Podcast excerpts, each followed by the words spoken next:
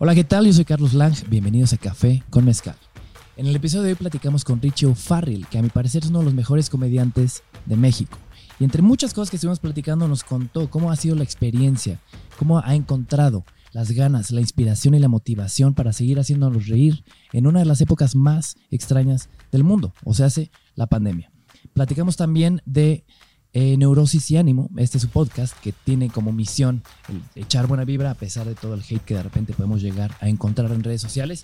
Y por último, que creo que fue mi parte favorita, nos contó cómo es que él encuentra la risa, cómo él que se dedica a hacernos reír todo el tiempo, qué es lo que lo hace reír. Espero que disfruten este episodio y les recomiendo prepararse un café blasón orgánico al igual que nosotros.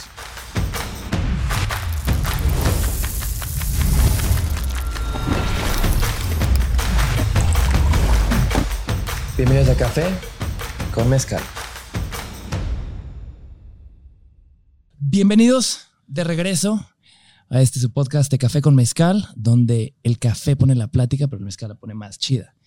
Y el día de hoy te tengo muy buenos mezcales, mi querido Richie O'Farrill. Ricardo O'Farrill, con doble R, con doble L, porque una vez ya me regañaste, güey. No, no, es que luego haces toda tu chamba y ves los créditos y dices, "Mua, qué poca madre, no lo escribieron bien, güey, creo Así- que ahora la cago más, güey, porque ahora pongo a veces doble F, güey. Doble F está chingón, mínimo se ve distinto acá. O'Farrill. Es, es una complicación, pero... Oye, pero Richie es genial. ¿Qué fue con Richie? ¿Richie ya no es genial? El- no, es que cuando, cuando abrí Twitter quería ponerle un nombre bien teto a, a mi cuenta de usuario. O sea, primero le puse un nombre normal allá como Richie9001 o algo así. Y luego dije, le quiero poner un nombre muy, muy teto.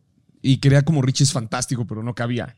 Entonces le puse Richie es genial. Y ya se quedó un rato. Y luego dije, y la gente me, me veía en la calle o, o- o me pedía fotos después de un show o algo así. Y me decía, Richie es genial. Y dije, mierda.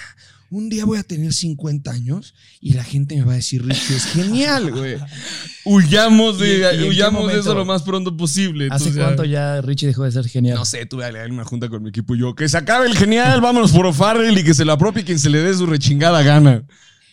Oye, mi hermanito, hace poquito, saludos a la bandera. De repente vamos a escuchar muchos ruidos, pero pues es la belleza de la Ciudad de México. ¿Cuál es tu favorito? El se compran. Porque aparte, estaba yo pensando que hay muchas cosas que pueden sonar en calles del mundo que te pueden. Voy, a pensar en cuanto a una producción, una grabación. Imagínate cuántas veces eh, en Hollywood tienen que parar una filmación por una ambulancia o un helicóptero. Ok, sucede, ¿no? En, vámonos a Europa. ¿Cuántas veces la tienen que parar porque está una persona con un acordeón? Eh, sucede de repente. Aquí se tiene que parar por. Se compran, por tamales. Si estás en el Ajusco, todavía el camión del- de, de las cremas y de los helados y la Güey. chingada pasa con una campanita y así. Entonces tenemos nuestro propio folclore de interrupción. Ok, el tuyo es el del fierro viejo que se venda. Creo que el mío es el de. Hay uno que vende fresas, güey. Y con ese güey sí corro. Pero ese, eh, yo creo que ese güey es el más huevón de todos, güey, porque casi nunca lo escucho. Oiga, Fresas. igual y ya ni es época de fresas. Pero justo les decía algo muy chido que tienes que aprender o a amarlo o a odiarlo, pero es un odio que te crece, güey. Porque de repente estás grabando y es como, no, güey, tengo que repetir porque entró ese No, audio. tienes que decir la vida en la ciudad. Y va a sonar bien chilango, pero es así de "No, la vida en la ciudad, así, así es, así es la vida en la ciudad, ¿tú sabes? Pues cada vez que lo- me preguntaron, ¿sabes distinguir ambulancia de patrulla? Y yo y llevo tres días estudiándolas, así de yo voy a decir. Güey, ayer ¿Cómo? te hubiera ido muy bien con eso. ¿Cuántas patrullas, no, cuántas ambulancias pasaron aquí ayer? Como seis, güey. Madre santa. Ojalá pues- todos bien, eh. ojalá todos bien, todas las personas que iban viajando en esas patrullas, eh, eh, perdón, ambulancias. Y hay un documental muy interesante en, en Netflix de una, de una familia que tiene una ambulancia, familia de medianoche. Está bien está muy duro, ¿verdad? ¿no? Está muy duro, está muy duro, pero pues tiene ahí un, un problema presente en México que, que lo pintan de manera bonita. Ojo, no empieza por si esto lo está viendo alguien de 16, 17 años que les encanta explosiones y eso. No crean que empieza con. No, está hecho artsy, ¿ok? Está, está hipsterson de repente, pero está interesante. Justo Y el me lo güey que- contaron el- como duro. El güey que maneja la ambulancia es un personajazo, un personajazo. Wow. Tengo que consumir, como que de repente tuvo una guerra así de que dije, güey, estoy consumiendo demasiado contenido en Netflix, lo tengo que cortar y ponerme Tengo que brincarme a Amazon Prime, ¿no? Sí, todo güey. adicto a, a plataformas. Güey, corté así, cancelé mis suscripciones, cosa que no me duró ni una ¿Y semana. qué hiciste mientras? Grabar un chingo de videos, güey. Y Hasta jugar que me videojuegos. Yo te he Sí, visto hacer fatalities. Te he visto hacer fatalities. Deja de hacerte el que no haces fatalities increíbles, güey. Eres jugador de torneo de Mortal Kombat, güey. Y ahí andas por la vida fingiendo que no. De que, ah, hola, soy Carlos Lang. Como si no asesinaras y arrancaras cabezas en Mortal Kombat, güey. ¿Cómo estás, Brody? Paz, te invito a un café. Güey. Creo que dejé, o sea, te tengo que confesar que dejé el Mortal Kombat. Y de cualquier modo me partirías la Pero- madre en Mortal Kombat ahorita. güey. Ahora nos clavamos en uno que se llama Smash Brothers Ultimate. Ah, que, güey, te no, tengo que confesar igual que, la última vez que vino el Papa Papa Poker Face, güey, ¿Se puso intenso? mira, O te- llegó con su control, güey, en Sí, las manos. sí, Cuando claro. alguien llega con control, güey, es que dices, güey, esto se va a poner feo. Y, y, güey, le metí una madriza en una de esas. Digo, de repente era muy, muy... Pero la cara que hace cuando juega. Güey, pero es muy bueno, ¿eh? Es como... sí, lo estudia, güey. Lo sí, estudia. sí, sí, ya en el momento en el que lo empezó a estudiar y el hijo de la chingada de repente me invita de que, hey, güey, ¿quieres jugar? Y yo, no, es- no, eres un cínico hijo de la chingada, güey. Porque, porque te la pasas estudiando cómo jugarlo, lo juegas muy bien, lo dominas y luego me dices, ven a jugar. ¿Para, para qué? Para romperme el hocico nada más, güey. Humillarme a la Lang con Mortal Kombat. Oye, güey, pues hace, ¿qué será? Como un mes, dos meses, ya ni me acuerdo. Como que el tiempo en la cuarentena ya, no, sé si pasó un año. Tiene un rato, pero sí, hace, un año empezó esto, güey. No, ya no, no, llevamos, no, no, pero que llevamos un año de puente. En, en mes, los güey. mariscos tiene. Debe ser. No puedes decir que fue hace más de dos meses, güey. Fue hace más. de- Sí. ¿Qué habrá sido? Por ahí de Tu último, noviembre, diciembre. Sí, por ahí de no, noviembre, último diciembre. show. Sí, fue. fue Noviembre, mi- diciembre, güey. Sí. ¿Qué, cuánto, ¿Cuánto va eso? Como cuatro meses. En fin, el tiempo es relativo, no pasa nada. En ese, esa vez que coincidimos, Nos tomamos una Nos marisquería y nos una- empezamos a mandar tragos. de sí, una hicimos como una, una guerra de rondas, güey. Mm. Como un, un hashtag guerra de rondas. Porque se puso muy intenso, güey. De repente tú me mandaste una Mitch. Una Mitch, se llama la Miche verguísima, güey. Una- no, no, te mandé el este, eterno resplandor de una, de una cruda sin recuerdos. Que Así se lleva cerveza, eh, jengibre y tequila. O sea, que es como una mega paloma muy rica, muy refrescante. Eso es lo peor, es de esos traguitos que, mmm, qué rico, sabe a Boeing. Y volteas y te paras al baño y, ¡ay, güey! Y después yo te mandé. Creo que yo no fui tan atascado como tú al principio. Y luego mandaste carajillos, ¿no? No te. Ah, mandé como a. a- estás con tu familia y les mandé a todos carajillos. Y luego tú me mandaste a todos como una miche aún más verga. Y como que iba subiendo la barra en esta guerra de rondas, güey, hasta que dije, güey, le voy a mandar una botella de mezcal. Cosa que no hice porque me dijiste, güey, no, ya. Eh, ya dije, tengo show lang. Necesito tomarme un café previo al show e irme a darlo. Que, es, que lo decíamos ahorita fuera de cámara, que es la, la droga del creativo. Es, Es correcto. De hecho, estamos haciendo algo que tienes que hacer como la ASMR del primer trago del café. ¿Ah, sí? Ah, ok, ok, ok. Nada como un buen café. ¿Pero qué te parece el café? Está delicioso. Es un vicio Tiene que muy cada buen vez me tomo más en serio. Sí, ya vi, tienes ahí mil máquinas, güey. Tienes una hasta Dolce Gabbana. Sí, correcto. Tienes mil máquinas ahí. O sea, Correcto. parece el laboratorio de Walter White, pero nada más para café. Y me mostraste una que como dice, me, me dice, según, según hacia dónde le muevo es, la- es que tanto la cuchilla va a moler los sí, granos. güey. Es que, o sea, si te vas a echar algo que de repente te va a poner En un estado, en un estado alterado. especial, pues mejor saber qué es lo que está haciendo, ¿no? Y contarlo, cuantificarlo. Entonces, ese café que te traigo viene desde Oaxaca. O sea, ya está muy fresco y está recién tostado. De nuestros queridos patrocinadores, Café Blasón, saludos. Eh, y un saludo a Oaxaca. Oaxaca, ¿eh? Sí, el pasillo Oaxaca de es chido. Uf, qué ganitas de ir ahorita. Mm. Eh, te conocí, güey, hace, digo, esto ya lo platicamos en el episodio que grabamos para Ñam Ñam. Te conocí en Lola Paluz. Y digo, quiero contar eso porque eso sí es muy Sí. particular para mí, güey, porque desde día uno fuiste chido, desde día uno fuiste muy cagado y desde día uno, güey, siempre tú dijiste, güey, yo soy un comediante. ¿Te acuerdas de esa vez? No recuerdo decir yo soy un comediante, o sea, como entrar al lugar y decir como, hola, yo soy un comediante, pero... Ok, eh, ok, eso me gusta. ¿Cómo te presentas ante alguien que no te conoce? Ah, le, le voy a decir que soy comediante. Si veo que es una persona divertida, interesante. Si no, le voy a decir como estoy en el ámbito de las comunicaciones. Algo que sea de hueva y que no genere más preguntas. Porque es como, ¿de veras? ¿Y cómo tú cuentas tus chistes? Ay. Entonces, si me da hueva la conversación, te voy a decir como estoy en el ámbito de las comunicaciones. Y ya cortas toda la diversión. Y, como, ¿y Ah, qué haces ahí? Ya- Ya sabes, edición, edición, redacción.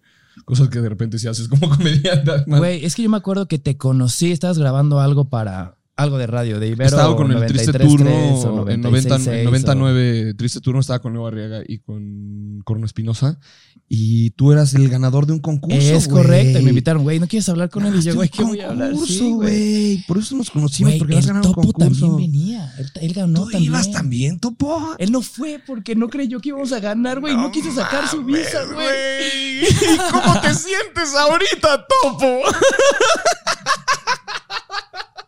No Le acabas de hacer un güey. fatality al Topo, uno de los que haces, pero en vida real, güey. Así, ¡ah! le arrancó la cabeza al Topo y le metió una cámara por el No, culo. pero es que le decíamos, Topo, por favor, por favor, renueva tu pasaporte o visa. No vamos a ganar, no vamos a ganar, güey. Men- Mentalidad de mexicano en mundial. ¿Para qué te llevamos al mundial, Topo? También por tu culpa nos fue así contra Suecia, güey. Oye, le vas al Cruz Azul, güey. bueno, a lo que iba es que estábamos ahí en el mismo lugar y me tocó ver lo cagado que eras, tanto al aire, tanto fuera del aire. Me acuerdo perfectamente del chiste que hiciste que todos lloraron en la mesa, ¿te acuerdas? Del pelón. Recuerdo algo de un pelón, por, por favor, recuérdame. Es que me estás hablando, esto tiene. Güey, muchos años, güey. Sie- Como seis, ocho años, como- no, debe tener como seis años, más o menos. Ok. Y bueno, había, un, siete había un pelón en la mesa de al lado. Es que, güey, nunca se me va a olvidar, güey, porque se le cayó así su plato. Fue así un desastre, güey. Horrible. Ese momento en el que todos se callan y un güey está, güey, vestido para el festival. Y aparte te, te tenías que formar un rato para que te Sí, sirvieran tu huevo güey. y tu salchicha y tu plato y ya ir con tu güey. plato hacia tu mesa. Sí. Entonces se le cae todo el pedo, güey. Y nadie, o todos están callados. Y, güey, dices, y además es pelón, güey. Ay, no, güey. Además es pelón, güey. O además se le está quedando pelón. Se sí, además está quedando calvo, güey. Ay, güey. Güey, bueno. Soy un mierda. Antes era más No, mierda, no, no, pero. no. O sea, es, es muy de tu humor, güey. O sea, sí, ¿Tú molesta. crees? De- Hace poquito estaba escuchando un podcast de, güey, no te puedes imaginar la cantidad de chistes oscuros y negros que hay en los hospitales ahorita, güey, a causa del COVID. Pero, güey, creo que al final de cuentas el humor, sin el humor nos morimos, güey. El humor nos, saca a flote. Sí, ya hay, ha habido momentos y probablemente mucha gente esté de acuerdo, probablemente mucha gente diga, órale, Rich es un sádico, pero ha habido buenos momentos de risa en funerales.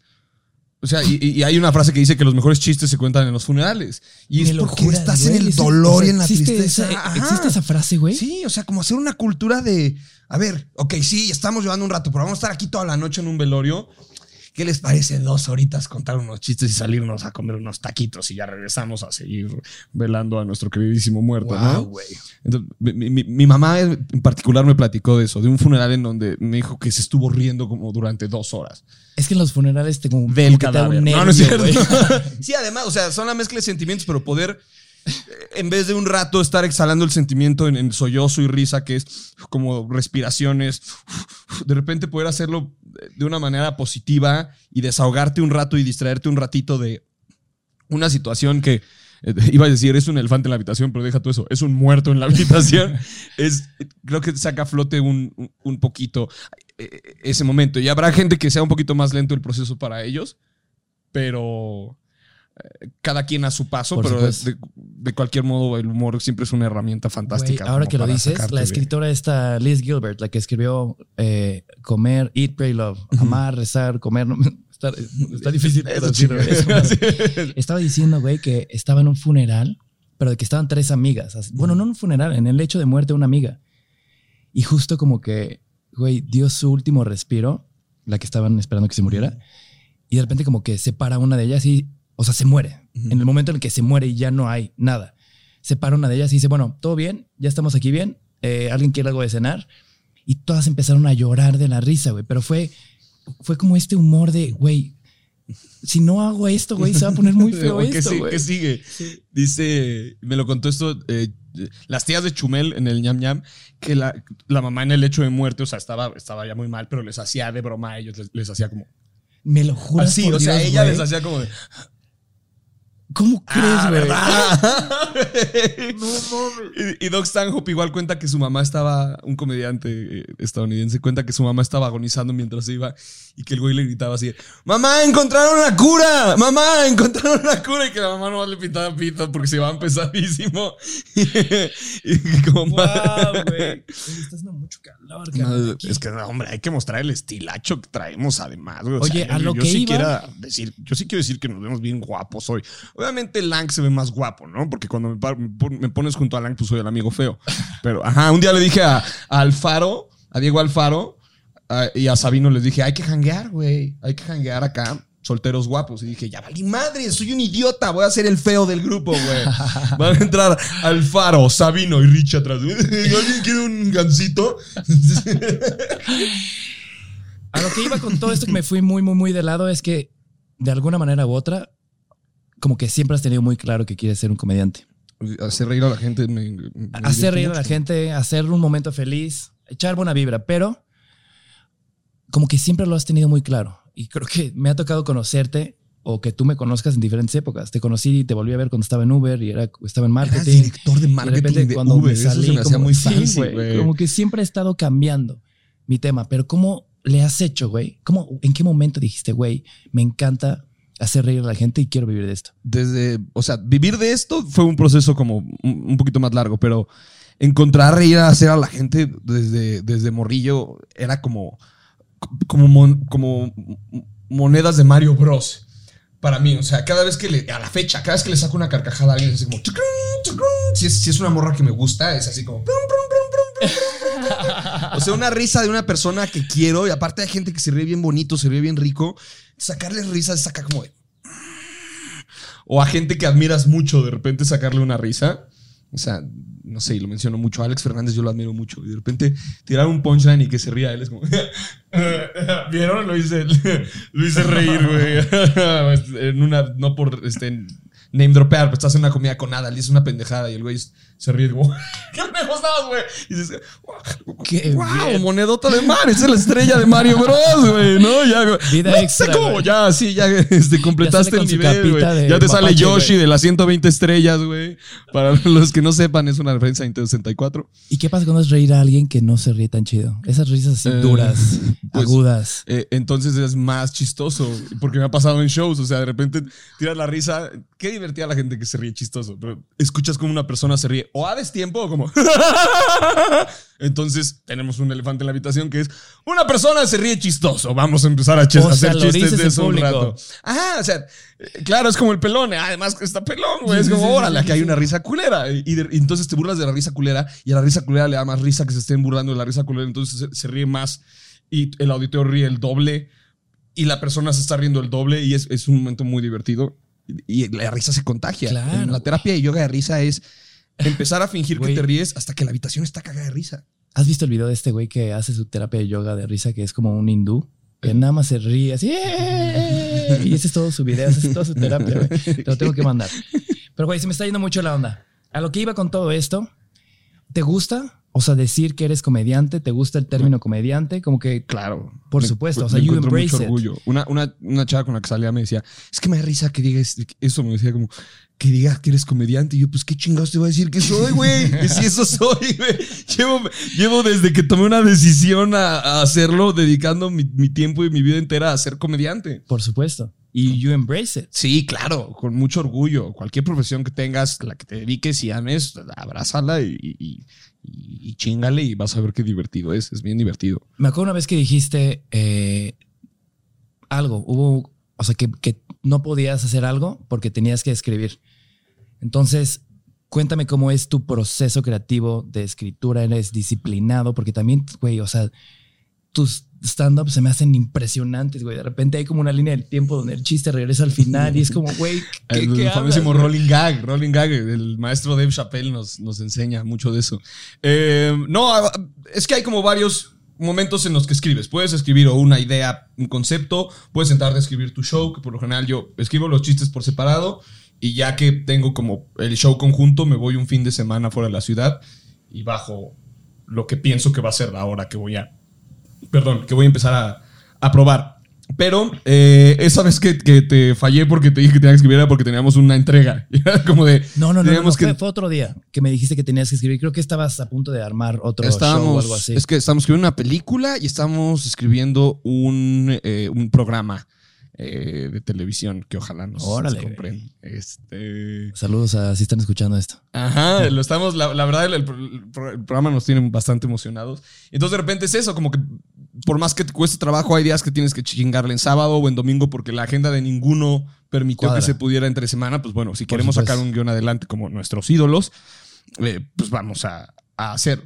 Y el comediante que yo conozco y al que yo sigo se sentó nada más, no nada más a hacer guiones de stand-up comedy. Ese fue como su primer eh, gol. Después se puso a, como a, a palomear otras, ¿no? Llámese Dave Chappelle, ¿no? El show, ¿Es la tu- película, el programa. Para mí ese güey es mi héroe, pero piensa en, eh, no sé, soy muy fan de Danny McBride, que al vato seguro ni lo topas así de, de nombre. Pero es el güey que en Pineapple Express nomás no se muere. Es un güey que en Hollywood nunca le dan realmente papeles. Entonces, ¿qué hace él? Se escribe sus papeles. Y se ha escrito tres series exitosísimas para HBO. Eastbound and Down. Eh, la otra es una que son unos gerentes, no recuerdo el nombre. Y ahorita está una que se llama Righteous Gemstones, que apenas va en la primera temporada. Y es una maravilla. Y entonces acaban los episodios y dice, escrito por Danny McBride, dirigido por Danny McBride, eh, actor principal Danny McBride, producción Danny McBride. Y dices, exacto, nadie le dio la oportunidad. Entonces él solito dijo, pues bueno, me siento a hacerme mi oportunidad y, y me siento a abrirme puertas. Claro. Pero con esto mismo, tienes como, un- o sea, no quiero sonar hippie, pero creo que soy bastante hippie. Tienes como un ritual así. Yo sé que tienes muchos proyectos y que cada proyecto, o sea, tiene que tener como una manera diferente tuya para enfrentarte a él, güey. Pero para la gran mayoría de ellos, o sea, necesitas como, ¿qué necesitas? ¿Qué música escuchas, güey? ¿Qué tomas? Mm. O sea, puede haber gente contigo. Café, obviamente. No, no. ¿Cómo es ese ritual? Si, si, es, si es escritura en grupo, claro que va a haber Claro, eh, claro, claro. gente en grupo. Y un primo me explicaba que cuando se descubrió bien bien el café como producto y se empezó a comercializar, vino un cambio en la creatividad, porque la gente antes bebía alcohol. Entonces de repente se toparon con esta con esta, vamos a decirle droga, que activa, no, porque el patrocinador no le va a gustar ese nombre, con esta deliciosa sustancia que viene de Oaxaca, que activa la cabeza y te pone creativo, que le empezó a inspirar a la gente, o sea, que, que, el- que el tema de que la- le- se le cayera la manzana encima a, a Newton y que el güey después procesara una idea, no venía nomás de...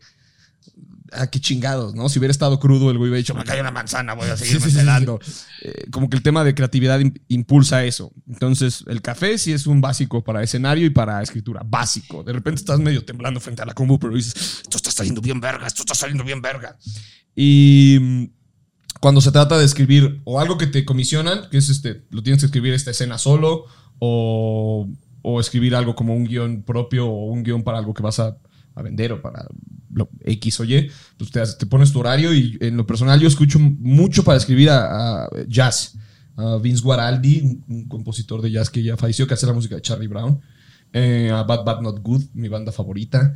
Güey que se llama Adrian Young. Como que busco mucha música instrumental. Últimamente he estado escuchando mucho a Air para, para escribir. Tienen, Air es más que Sexy Boy. Gente, denle, una buena vida a Air, es más que Sexy Boy. Y entonces, pues ahí estás como con mellow music, lo voy a decir acá hipstermente, música bonita, entonces empiezas a escribir acá y de repente hay un momento en el que, en el que fluye y lo chingón es que todo está saliendo de tu cabeza, entonces nada más empieza como a suceder, o sea, no, no te detienes como cuando estás trabajando Como estás en algo laboral, nomás estás como, entras de repente como a un ritmo, así. Güey, te lo juro que puedes cerrar los ojos y seguir Sí, escribiendo, güey. ¡Ah! y he visto a gente en ese, en ese trance. A, a Fran Evia lo vi una vez así que. Porque se nos estaba yendo un horario de deadline para un concurso, para una película. Y entonces el güey estaba parado en su cocina, así. No sé por qué parar en la cocina. De todos los lugares de la casa, el güey dirigió junto a los pinches platos sucios del fregadero estar con su laptop conectada a la televisión para que la pudiéramos ver. Y el güey estaba modificando un guion así. Impresionante. Y era, o sea, imparable el güey, así. El güey subrayaba una parte del guion que iba a volar. Es Así, como un y la flow, subrayaba, ¿no? La subrayaba y le decía. Es como un lugar al que volaba, tienes que entrar, güey. Sí. Como Es- que no puedes disponer de él cuando tú quieras. Es güey. un momentito, ajá. Te pones los audífonos y dices, voy. Y es como estudiar. Muchas veces el cerebro te va a querer distraer de ello porque es más divertido venir a hacer un podcast o es más divertido ir a echarse unas chelas y mandarse carajillos. Es más divertido. Eh, Pero cuando al cerebro le pones estas actividades que son estudio o escritura, las primeras veces te dice, eh, no, vamos afuera, güey. Este, no, ahora está, está el PlayStation. No quieres practicar para partirle su madre a Landy un día, güey. Al- Algo así. Es ahí está el rolling gag. Eh, justo forzas al- a la cabeza y dices, ¿quieres tragar? ¿Quieres, quieres Claro. ser como tus ídolos? pues siéntate y, y trabaja en esto para que las cosas salgan como tú, como tú quieres, güey. O Sí. si no, siéntate a esperar y vamos a ver qué pasa. Es un lugar que creo que no puedes acudir a él, güey, en público. Como que tienes que estar en privado, como que no deben de haber tantas distracciones. Digo, cosa que no me pasa aquí tanto, güey, porque aquí hay tanta madre, pero por eso me armé ese cuartito negro, güey, que todas las paredes son negras, no hay ventanas, nada me distrae. Y ahí es, y ahí me meto a ese cuarto negro del que estamos hablando. A machacar gente. A No, no es cierto. como Dexter, ¿no? Así, y ahí es donde corto gente. en- es- es- estoy, estoy bromeando. Justo platicando ayer con, con Fede Vigevani, estamos hablando de esta idea de que no sé si existe otra palabra, pero yo lo sinte- sintetizo tu vida, su vida y la mía, que hacemos cosas parecidas, pero muy diferentes, en como esta bendición y maldición, güey, de que tu vida es tu trabajo y tu trabajo es tu vida. Sí, eh, no tienes un 9 a 6. De repente Exacto. decidiste tener un trabajo en donde tú eres tu propio jefe. Tiene sus cosas muy padres, pero también tiene sus consecuencias de, pues, el trabaja fuerte, fiesta fuerte, ¿no? Dirían Claro, los amigos. claro, claro. O sea, las buenas son chidas, pero cuéntame las malas. O sea, ¿qué se siente de repente, güey, despertarte en tu casa, que tu casa es tu oficina? Que, bueno, digo, ahora en esta época ya casi la de todos, pero es duro de repente, despertarte y ver ahí los papeles que tienes que rellenar. Es como, entonces, o sea, güey, yo tuve que quitar mi cama y me fui a quedar en un hotel para tener esta separación de hora, le vamos a chambear, ¿sabes? Es fuerte cuando te come el tiempo en agenda y es algo que a veces tengo que aprender a, a organizar, pero, pero no sé, como las fuertes que tuve fue el, un cumpleaños de mi mamá que acaba de pasar y hablarle y así con la voz quebrada decirle hoy no, hoy no puedo, hoy no te puedo ver porque tenemos, tenemos que entregar guion. Y entonces, ¿por qué no festejamos mañana fingiendo que tu cumpleaños no es hoy? Pero sabes, de cualquier modo estás, estás fallando a esa fecha, estás fallando a esa fecha. Y lo que y, y mi mamá me decía, no pasa nada, mijito, nos vemos mañana, mañana, mijito, mañana nos vemos, da igual, es no cumpleaños. Pero lo que más me quebraba era que era la segunda vez que me había pasado. O sea que no, no consecutiva, pero la segunda vez que no podía ir a un cumpleaños por algo inevitable de, trabajo. Entonces, así como siembras camino cuando tienes días libres, de repente, pues empieza a dar fruto eso que, sembraste y te come el tiempo en agenda. Y dices, es como una caminadora. Ya, si me freno, me voy a madrear y me voy a caer. Pues tengo que seguir corriendo. Y esa es la parte dolorosa, tener que alejarte a veces de lo que te gusta hacer o de gente que quieres por estar cumpliendo un sueño o una meta, por una ambición o por querer hacer algo distinto o por querer seguir tus sueños. Claro. Justo hoy en la mañana escuchaba, ya es que ya soy muy fan de los podcasts, güey. es que es el año del podcast, Sí, güey. sí, sí, pero digo, hablaremos de podcasts más adelante. Y estaba escuchando este, este escritor que se llama Seth Godin. ¿Lo conoces? Es como un genio de marketing. Es un escritor muy picudo, muy exitoso. A ver, dime un número. De menos de cinco. Ocho. Ocho. Si llegamos a ocho sonidos be- bellos de la Ciudad de México, eh, yo invito los mariscos, güey. Yo digo que van a ser como cinco. No había pensado en el Vamos- organillero. Vamos en dos. El organillero que a mucha gente le caga y a mí me encanta. Es, es chido, como que da un toque de nostalgia, ¿no? es Suena como, "Ay, qué abuelito. bonito". Ajá, exacto. Suena bonito. de- algodón de azúcar, güey. Memoria sensorial, te manda al zócalo, güey. Acá, buena onda. Entonces está escuchando a Seth Godin que le preguntó, digo, era una entrevista con él y le preguntaron eh, que qué hacía cuando no trabajaba.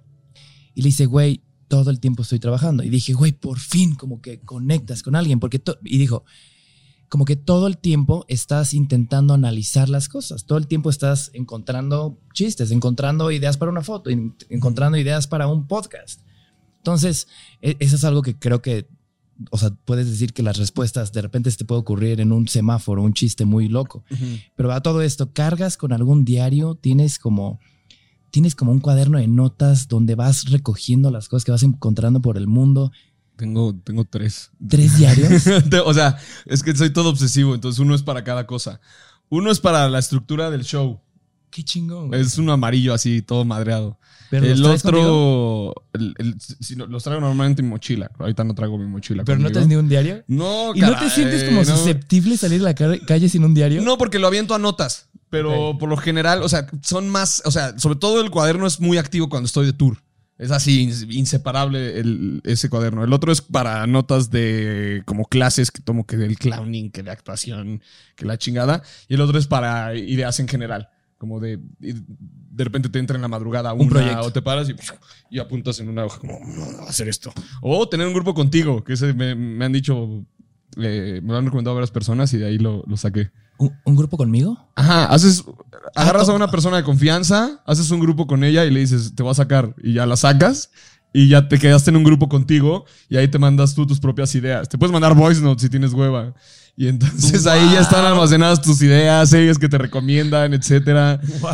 Me lo recomendó Sabino y sabía que el Juan Pazurita lo, lo tiene. Por ahí lo había escuchado. Igual yo, es que sí es, o sea, yo, yo sí me siento incómodo de- de salir a la calle sin diarios. Yo tengo cuatro diferentes, güey. O sea, activos. Activos, porque de repente hay unos que metes al refri y dejas que se enfrene ahí un ratito. Oigan, paréntesis, metí sus chelas al congelador, si alguien puede ir por ellas.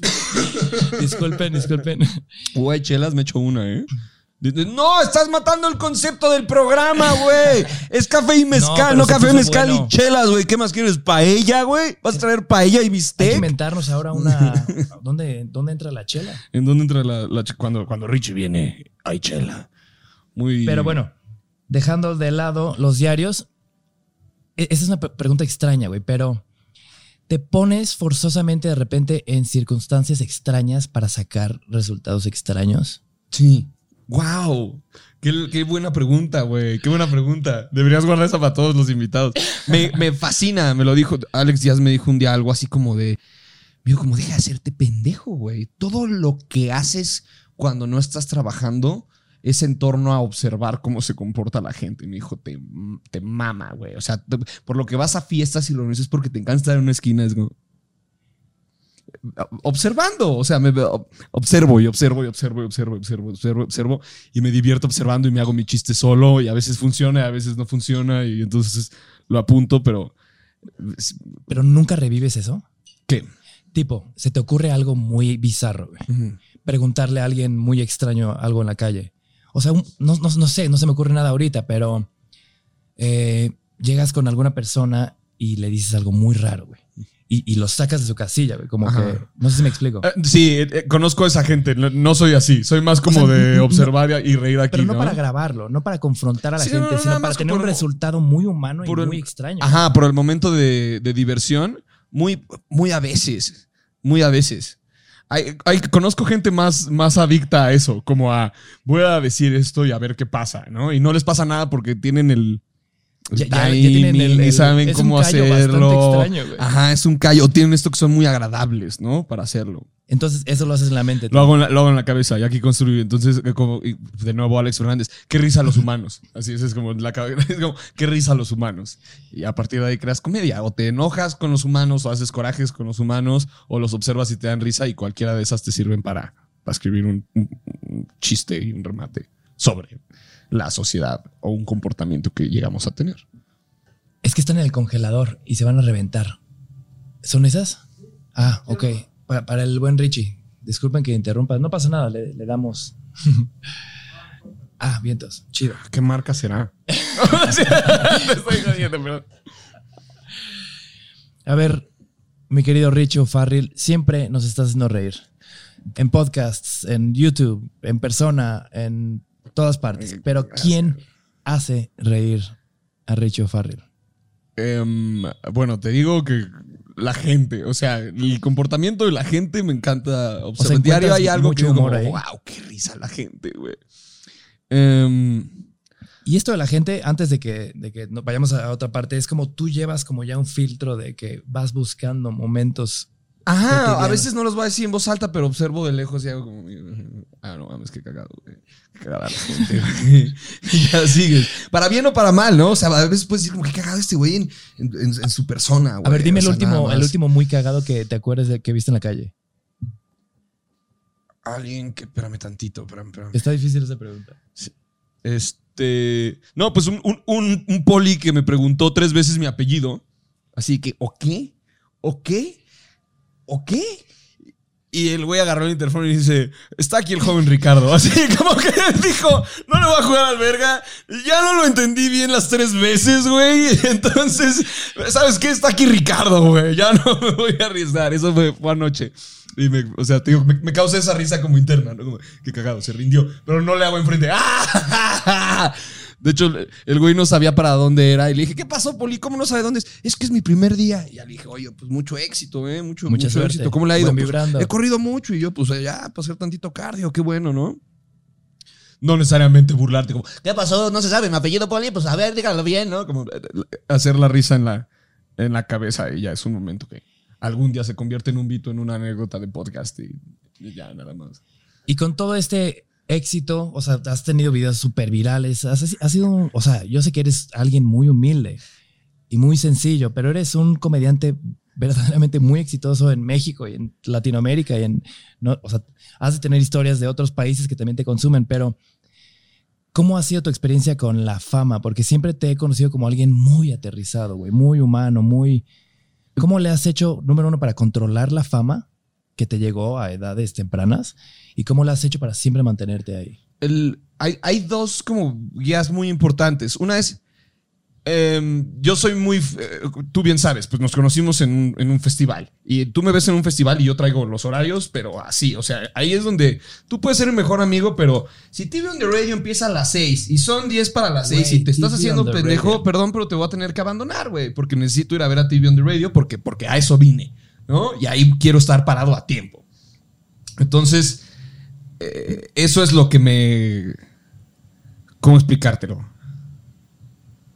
Me, me mueve mucho ver las cualidades de cada persona en cada ámbito, ¿no? Como ahorita que está Topo acá y tú acá es como, estoy rodeado de fotógrafos muy chingones, ¿no? Como poder ver las capacidades de cada persona y admirarlas. Traigo una primera vez Maverick porque pienso, ahorita lo, lo estuve escuchando mucho y pienso que es a mi parecer el mejor compositor de folk mexicano que existe actualmente. Y tiene como 15 años. Ah, es un mocoso. Y Kevin Carly igual tiene 19 años, es un mocoso. Y entonces conoces a, a esta gente. Eh, tuve la oportunidad en Coachella formarme para un meet and greet de LCD Sound System y, y conocer a- al cantante de LCD Sound System, James Murphy, y el güey ser muy amable con la gente. Siendo el grupo que tocó después de la banda donde toca Joe. eh, eh, Joe. ah, mira, eh, Joe Bo- Jonham- me va a cagar la madre del público. Joe Bo- de Led Zeppelin, maldita sea, se me fue el.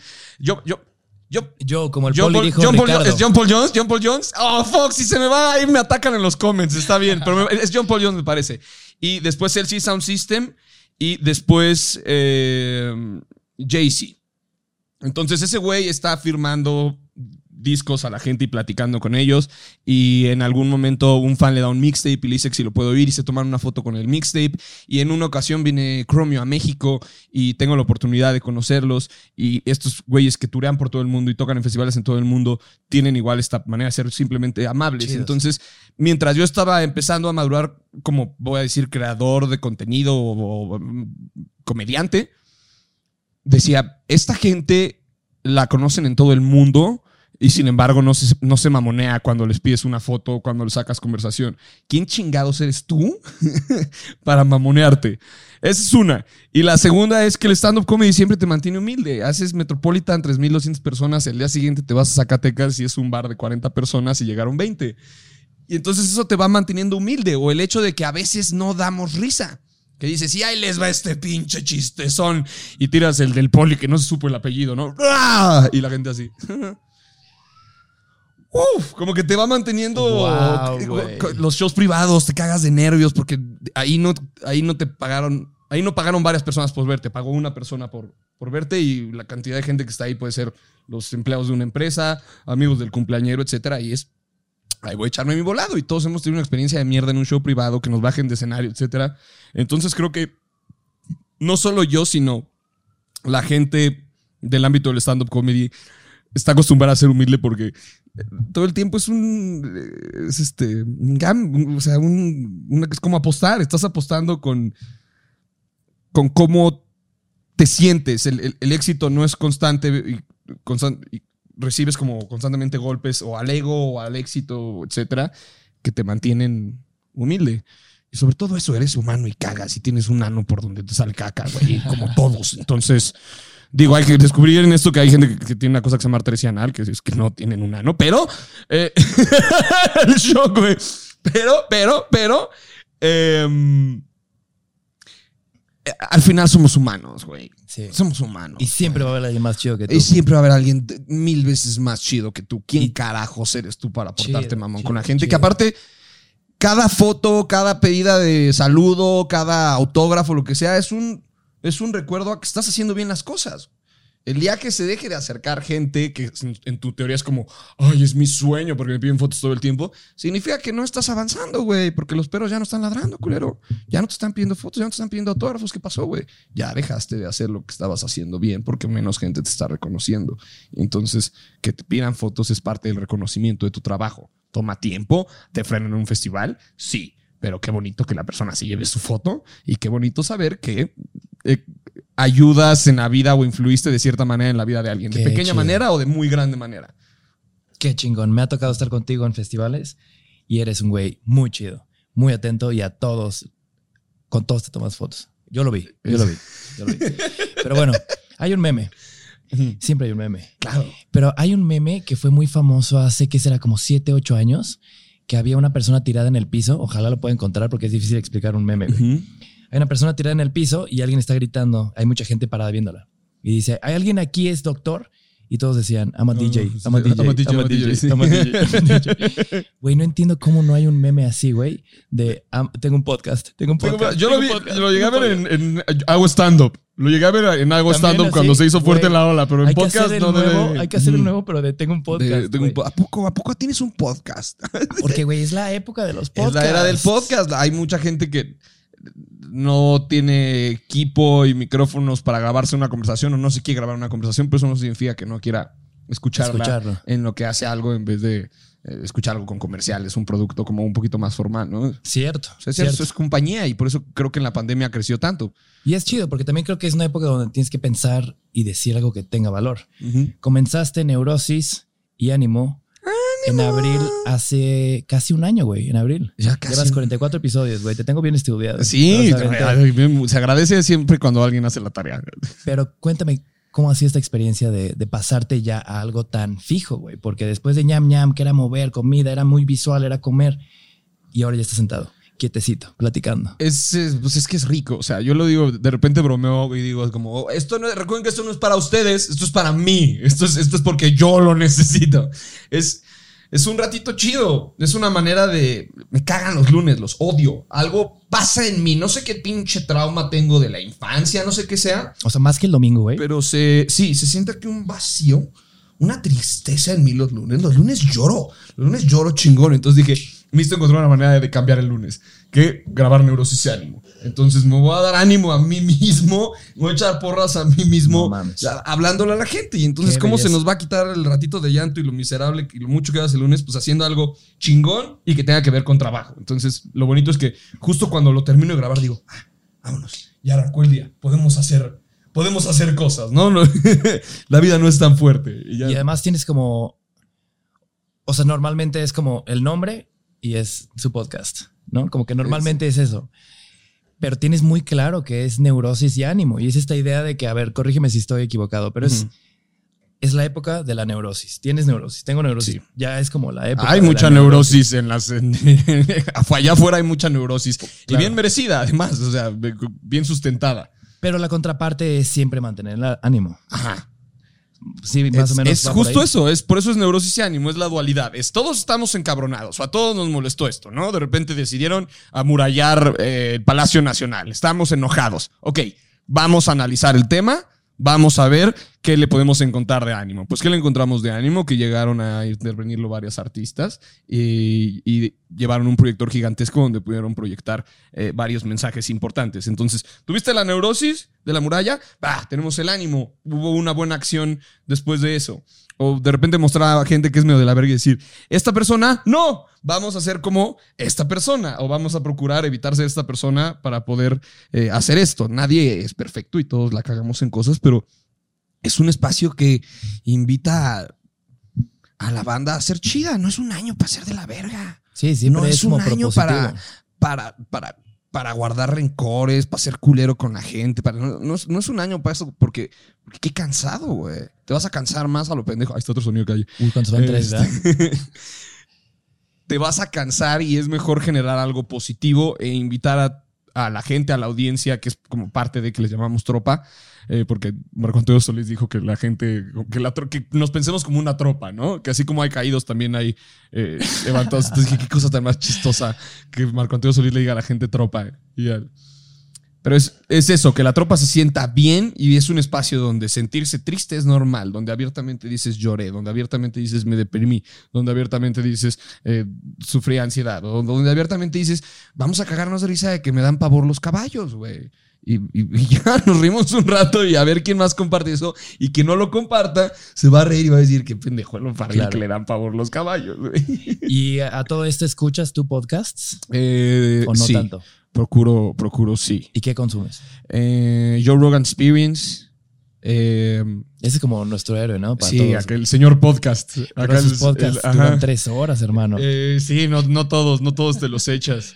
Eh, ¿Quién más? De aquí me, me, gusta mucho el Super Show, está genial, de Fran Nevia y Juan Carlos Calante. Me gusta mucho lo que hace Alex Fernández con su podcast porque es justo lo que te digo, como vamos a agarrar todo y vamos a hacerlo bonito, positivo. A mí de repente se me truena y me pongo a hablar mal acá de que y ranteo. Y Alex siempre es como la buena onda, lo positivo, lo chido. Me gusta mucho ese, ese podcast. Eh, ¿Qué otro hay que les pueda recomendar? Está. Pues, es que era muy fan de Congratulations de Chris Delia, pero pues luego Chris Delia hizo sus chingaderas y luego ya como que se fue choco ya, ¿qué te puedo decir de Congratulations? Mejor edita esta parte. Deja, pienso en otro. Um,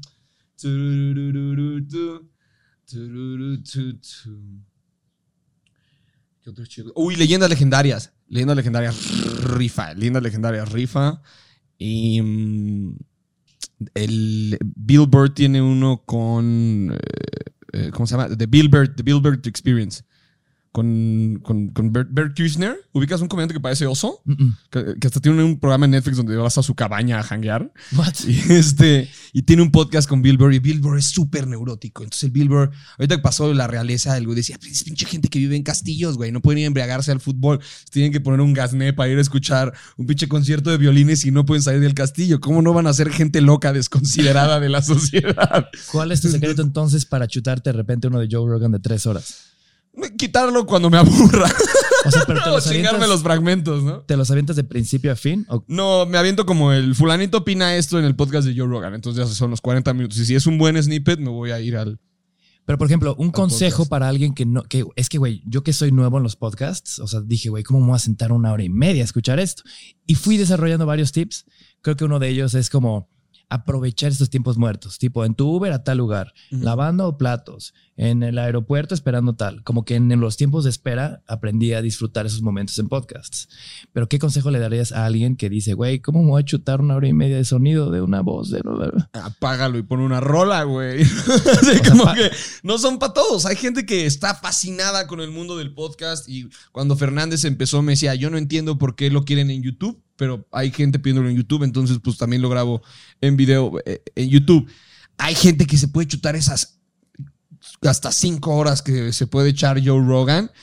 Y hay gente que no, güey, que Cierto. prefiere escuchar unas rolas de Lady Gaga o ver el Tiny de este. Justin Bieber que acaba de salir. Y Este, también ahora están súper duros los audiobooks, los audiolibros, güey. Eso está muy esa es, esa es extraño, buena experiencia. ¿Ya lo, ¿Ya lo hiciste? Me lo recomendó Chumel ¿Y con, cuál- con qué libro? y, y funciona, funciona porque vas este. ¿Pero por qué haces esa cara? Pues porque, porque pues como que es raro, o sea, Es porque nomás lo, hago- raro, lo güey. lo hago en aviones. Ajá. Justo les estaba platicando que, que todo el mundo me ha recomendado el de Matthew McConaughey de Green Lights y como que escuché así el intro y es, güey, es un padrote ese güey. Ajá. Pero me Intro. incomoda sentir ese güey así hablándome al oído. Hablándote ¿no? aquí, güey. Como dices, güey.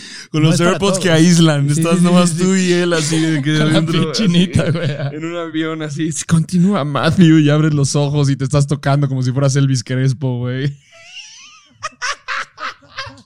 Cultura pop, Elvis Crespo lo cacharon jalándoselo en un avión para que no entendió el chiste. Era ese era el- ese era el güey, punto.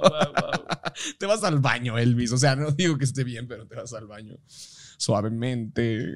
Pero sí, como dices, no es para todos. Mi querido hermano, pasamos a la segunda parte, porque este lugar no se llama café con mezcal en vano. Entonces comenzamos con café. Es que tienes que probar el café con mezcal. ¿Lo has probado alguna vez en tu vida? ¿Café con mezcal? Ujú. ¿En dónde? Pues, no sé, o sea, como de, eh, eh, prueba, ¿sabes? Como, eh, oigan, y si, si le echamos mezcal, como, era una experiencia menos formal. Esto no está tan formal. Oh, y esa, esa taza que se vuelve media taza. Güey, me encanta que lo preguntes.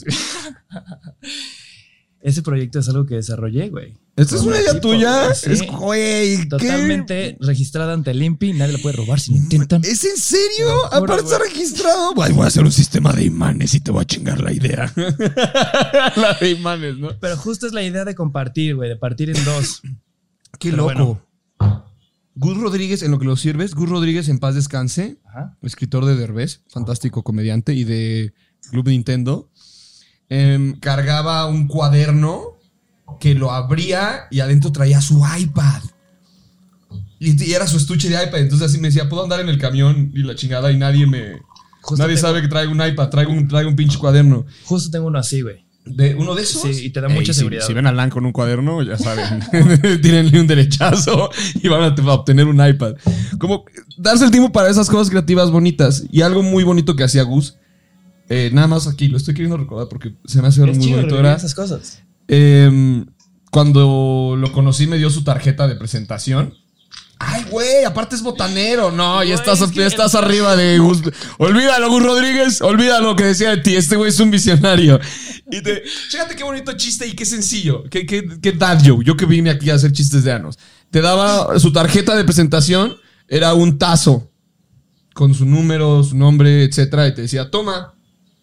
Un gustazo. Güey, ¿qué? ¿Qué? Bonito detalle, güey. Wow. y alguna vez como depurando me dices el gustazo y ahorita no sabes cómo me arrepiento de no tener a la mano un gustazo, güey. 100% es de colección eso. Sí, sí, sí, ahí sí tienen un gustazo, compartan, compartan su foto presumiéndolo de yo sí supe apreciar a Gus Rodríguez en su momento. Oye, yo soy severo con el mezcal, pero tú me tienes que decir, o sea, No, también hay que cuidar el estómago. Ahorita hablamos de muchos beneficios del café y el mezcal, dime, pero dime, recuerden que es importante tomarse un repancito antes o cualquier tipo de antiácido. Así está bien mi ahí Charlie. está. Mira, este, este mezcal es de un muy querido hermano y se llama mezcal El Terco. Y el Terco es él, güey. Algo que te quiero decir que se me hace muy particular son todos los nombres de las marcas de mezcal, güey. Tenemos un querido amigo, saludos Tino, que tiene un mezcal que se llama Sin Pena. No, hay unos pendejos que tienen uno que se llama Lerón. No, no es cierto, es broma, es broma, es broma, es broma, es broma, es broma, es broma, es con mucho respeto, es con mucho respeto. Saludcita, mi hermano, primero. ¿Qué otro nada. hay? Sí, hay uno como Máscara del Diablo. Eh, Este del terco es porque por todas partes salía mal el proyecto de su mezcal. ¿Y anduvo de terco? Güey, anduvo de terco hasta que por fin salió. Saludos, mi querido Luro. Pero Saludos. si tuvieras una marca de mezcal, ¿cómo se llamaría? Ay, güey. Excelente. Traes, traes preguntas de fuego, ¿eh? ¿Ya le hice traguito? ¿Qué te pareció? Me pasé Mm, la... se llamaría Para Todo Mal. No sé si ya exista, pero está chido, ¿no? Para Todo Mal, mezcal. Güey, qué rico me quedó este. Para Todo Bien también. Como que si me paso de mezcal, sabe más a mezcal. Este está muy sabroso, ¿eh? Suavecito, espadín. Yo le pondría a mi mezcal, y esto lo he pensado varias veces. Mm. Se llamaría Ponte Místico. A ver, échamelo en, échamelo en este. Hay que te, que te suban el audio para que lo digas en. Mientras le doy un trago y lo hacemos en ASMR. Ponte Místico. Pero viste, no fue un. ah, sino que es como de. Soy rudo, güey. Estoy mezclando mezcal y café, güey. Pero Ponte justo, místico. justo me gusta como esta parte porque la idea es de que comenzamos de las cosas chidas con el café y después con el mezcal ya te pones más las preguntas deep, Ah, las de ya como cuando de. ya tienes que de sacar un pedón, poquito más sí, de- güey. Me de pasaba luego eso carnita. ñam ñam. Ya que, ya que se- ya que agarraban la pedita, ya había que cortar. Y ya andaban bien este acá cotorros. Y yo chingada madre, güey. ¿Por qué no empezamos chupando? Oye, y con ñam ñam, digo, super paréntesis, sigue. Que descanse 100, un rato. Que descanse un rato. Los restaurantes están en un estado raro, el mundo está en un estado raro, como que no se me hace tan cómodo andar diciendo como, y aquí andamos en la calle una vez más con la gente, ¿no? Como que no se me, no, al menos a mí no se me hace tan responsable. Por supuesto. Y por ejemplo, ñam ñam, ¿nunca lo pensaste para, para podcast? No, y la gente me decía, y yo, ¿cómo crees? No, si es el chorro de entrevista. Y la verdad sí hay muchas cosas que se han editado de ñam ñam, que han sido momentos muy chidos, muy bonitos o muy cagados, que pues, por tiempo decíamos, no, pues es un formato que no puede pasar a los 40. Y mira ahora, el algoritmo de YouTube quiere cosas de dos horas. Hubiera sido un gran, gran eh, proyecto. Digo, fue es un gran Esto es proyecto. un gran proyecto y, y este, esta bebida te quedó bien pinche sabrosa, eh, güey. Está bien buena, güey. Bien qué chingón, mezclado, Qué chingón, güey. qué chingón. Esta taza se me ocurrió hace seis años, güey, cuando viví en Brasil. La escribí a raíz de una plática que tuve con papá, la dibujé y me la encontré en la cuarentena. Y dije, güey, es momento de que este sueño deje de ser pesadilla. Oye, registra la de los imanes también, no voy a hacer que alguien te la Es que no se puede, como va a ser cerámica, se deforman los imanes, güey. En fin. No sé. Pero por eso está el platito que las une. Mm, sí, sí, y sí, que después echamos unas almendritas. ¿Te gustan las almendras? Estoy Dicen que son muy chidas para la dieta morada. la creatividad. Ujú. Pasando a esta segunda etapa más dura, en ese día que nos... que Ahí está otro hicimos- sonido de calle. ¿Cómo? Este escuchó otro sonido de calle, perdón. Como un-? Algo así. Pero el que vende, ¿eh? Luego te lo juro que me siento así intentar escuchar a ver si le puedo comprar algo. Es que hay un cabrón en la Roma que lleva como 40 años vendiendo fuetes, güey. ¿Y qué son fuetes, güey? Acá, como para el caballo o para tu situación sexual. ¿Y va gritando fuetes? No, pero los va vendiendo Ah. y simplemente yo creo que si lleva 40 años vendiéndolos es porque hay un mercado que compra fuetes, así Oye, que un güey. shout out al señor de los fuetes. Eso, eso es lo que te digo, que vas por la vida cuestionando. Lo veo todo el tiempo y nunca se me había hecho raro, pero güey, es muy raro que un güey vaya vendiendo Sí, fuetes, güey. Esto es negocio. Es lo único que trae. No trae fuetes y peluches, no trae fuetes y pulpos que volteas y se enojan. No, trae fuetes. Claro. Trae fuetes. Te vende un fetiche o si tienes un caballo, un, algo que te va a ayudar a que corra más rápido. Caras vemos, fuetes no sabemos. Bueno, ese día que estábamos echando mariscos, callo de hacha y comenzamos la guerra de, de esta guerra de rondas, de ver quién, quién, Tú estás con ¿Quién amigos, se yo con mi, mandaba con más? mi familia. Nos invitaste muy amablemente a tu show, que luego me dijiste es mi último show y cuando llegamos te dijeron que no era tu último show, entonces Ah, sí, es fui a cierto. tu- Me dijeron, no, tienes uno ahorita en dos horas. me dijiste, bueno, te invito a mi último show, que no es el último show, penúltimo show. Y estuvo muy chido, como siempre. muchas gracias, muchas gracias. nos- o sea, ¿cómo se llama este, esta, eh, donde siembras un chiste y lo vuelves a revivir? Eh, más adelante? rolling, rolling gag. Rolling gag. Chiste, chiste recurrente. Se me hace, se me- oh, digo, eso siempre te lo he aplaudido y admirado, pero como que vi algo diferente en ese, en ese show. Y vi algo que me conectó muy cabrón y de repente dije, güey, ¿qué es eso? Que, que quiero llorar, güey. Tuviste dos o tres momentos, güey, que nunca en mi vida había visto. Sí, es, siempre ha sido comedia muy observacional y este año me obligó a observarme a mí mismo en vez de estar observando gente. Y entonces fue atravesar, no soy el único, pero fue atravesar mucho dolor, fue atravesar la depresión como nunca la había experimentado. Una parte que digo en el show es este, nunca en mi vida había pasado cuatro días sin bañarme, pero como no tenía olfato no me da cuenta que olía culo. Como ese tipo de cosas que en el momento duelen, pero después puedes transformar en comedia justo de ese va, de eso va este último, este último show que se llama eh, Vamos de nuevo. que Tiene que ver con pues, Vamos de nuevo todos, ¿no? Eh, sí conectar un poquito con el dolor, pero recordando que a partir del dolor puedes terminar Güey. eh, haciendo comedia. Es que esa fue la magia que yo vi, güey. De repente, o sea, sacaste algo muy duro, no me acuerdo qué era, güey. Y sentí así como, güey, hasta dije, wow, o sea, me sacó de pedo este comentario. Y de repente so- sacas como otro comentario y, y te empiezas a reír así muy cabrón. Ajá, como que es- cortas ese momento melancólico con mucha más comedia, güey. Sí, es, al- en el momento en el que ya los llevaste tan abajo, cuando les avientes un chiste, van a agradecerlo como, ay, vaya, güey, ya estábamos llorando. sí, ¿no? sí, sí, sí. Y digo, y lo más cagado es que lo sabías, porque después te, fui a echarme una chela contigo en el backstage y te dije, güey, ¿qué pedo con esos momentos? Y tú con cara de, güey, ya, ya sé, güey. ya sé. Es Hollywood metiendo violines en ese momento. Justo, Digo, justo, justo, justo. y una lluvia es medio producir el, el momento. Al final, en el escenario se trata de sentir y hacer sentir a la gente. Es una emoción. Eh, Una maestra de actuación me decía que es una emoción. Una energía que mueve una emoción. Entonces, la energía que tú le pones es la, la- cómo va a, a moverse esta emoción. Wow. Y esto tú lo creas dentro de un lugar. La energía de la gente sirve. Esto, es- esto es una realidad. Se crea energía en un cuarto a veces y es algo muy mágico, muy bonito. Pero entre más esté trabajado tú, John, y más esté trabajado lo previo, entras con esa seguridad de escenario y decir, aquí es donde sucede esto, aquí es donde, casi casi como una obra de teatro, como aquí se apagan las luces y aplauden, aquí es donde empieza esta parte musical, como que lo empiezas a medir casi como un concierto, Wow. con ese ritmo. Con un ritmo, con un flow otra vez, ¿no? Y por eso la libreta esta que te digo de tomar notas, porque te vas del escenario y dices, "Ey, aquí se perdió el ritmo, papacito, ¿qué vamos a mover? Claro. Eh, le mueves y le tachas y le rayas. Previo a cada show, le mueves y le tachas y le rayas, y le mueves y le tachas y le rayas. Y regresando como a esta época muy extraña, güey. Digo, no, nuevamente, tenemos la, la, podemos hablar de lo feo que le hemos pasado y, y también aquí creo que es importante de repente siempre tener como referencia que hay personas que le están pasando mucho peor que nosotros, pero no queremos hablar de lo feo, queremos hablar de lo chido. Entonces, dentro de lo chido de esta época, ¿qué es lo que extrañamente tú agradecerías, güey? Que te llegó, que te pasó, que te... algo, güey. extrañamente eh, poder valorar el hay personas que están sufriendo más que yo, pero eso no significa que yo no tenga derecho a sufrir. Y entonces durante mucho tiempo lo estuve bloqueando por, por decir "E- estás privilegiado en muchas cosas durante esta pandemia, cállate la boca. De repente dije, bueno, soy humano y siento, ¿no, güey? ¿Qué, qué chingados, ¿no? Soy humano y siento y, y- y tengo derecho a estar triste, a sentir ansiedad y, y ahí fue como donde me dejé ir.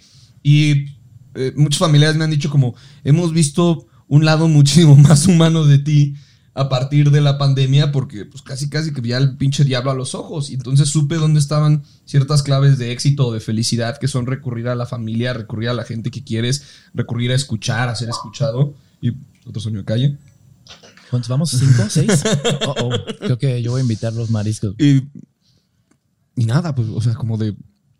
De eso va, o sea, a través del. Y de eso va la comedia. A través del dolor, lo, lo arrancas, ar- arrebatas la raíz del, del piso y dices, ahora vamos a hacerlo algo bonito o algo chistoso. En el proceso que sea posible, ya sea durante el funeral o dos meses después haciendo chistes sobre lo que sucedió, ¿no?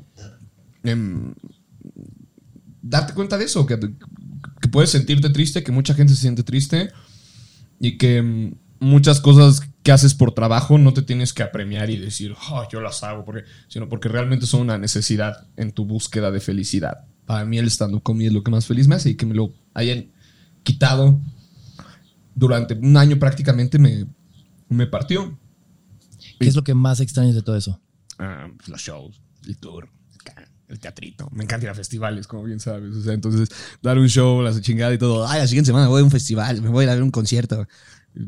Ya, Pero ya volverá eso, ya volverá. Paciencia, gente, paciencia. Las vacunas van en chinga, de todos modos. ¿Ya te vacunaste? No, claro que no, ¿Te vas estoy siendo sarcástico, más lentísimo. Por supuesto que sí me voy a vacunar, porque es eh, o los riesgos que tienes de la vacuna o muerte. Y la mayoría de los argumentos era, es que una vacuna no sabe si es efectiva en 10 años. Bueno, entonces a toda la gente que piensa que una vacuna no es efectiva hasta dentro de 10 años, quédense encerrados en su casa 10 años. En lo que ven que pedo. No salgan mientras no nos jodan a los que sí nos queremos vacunar, güey. Tal cual.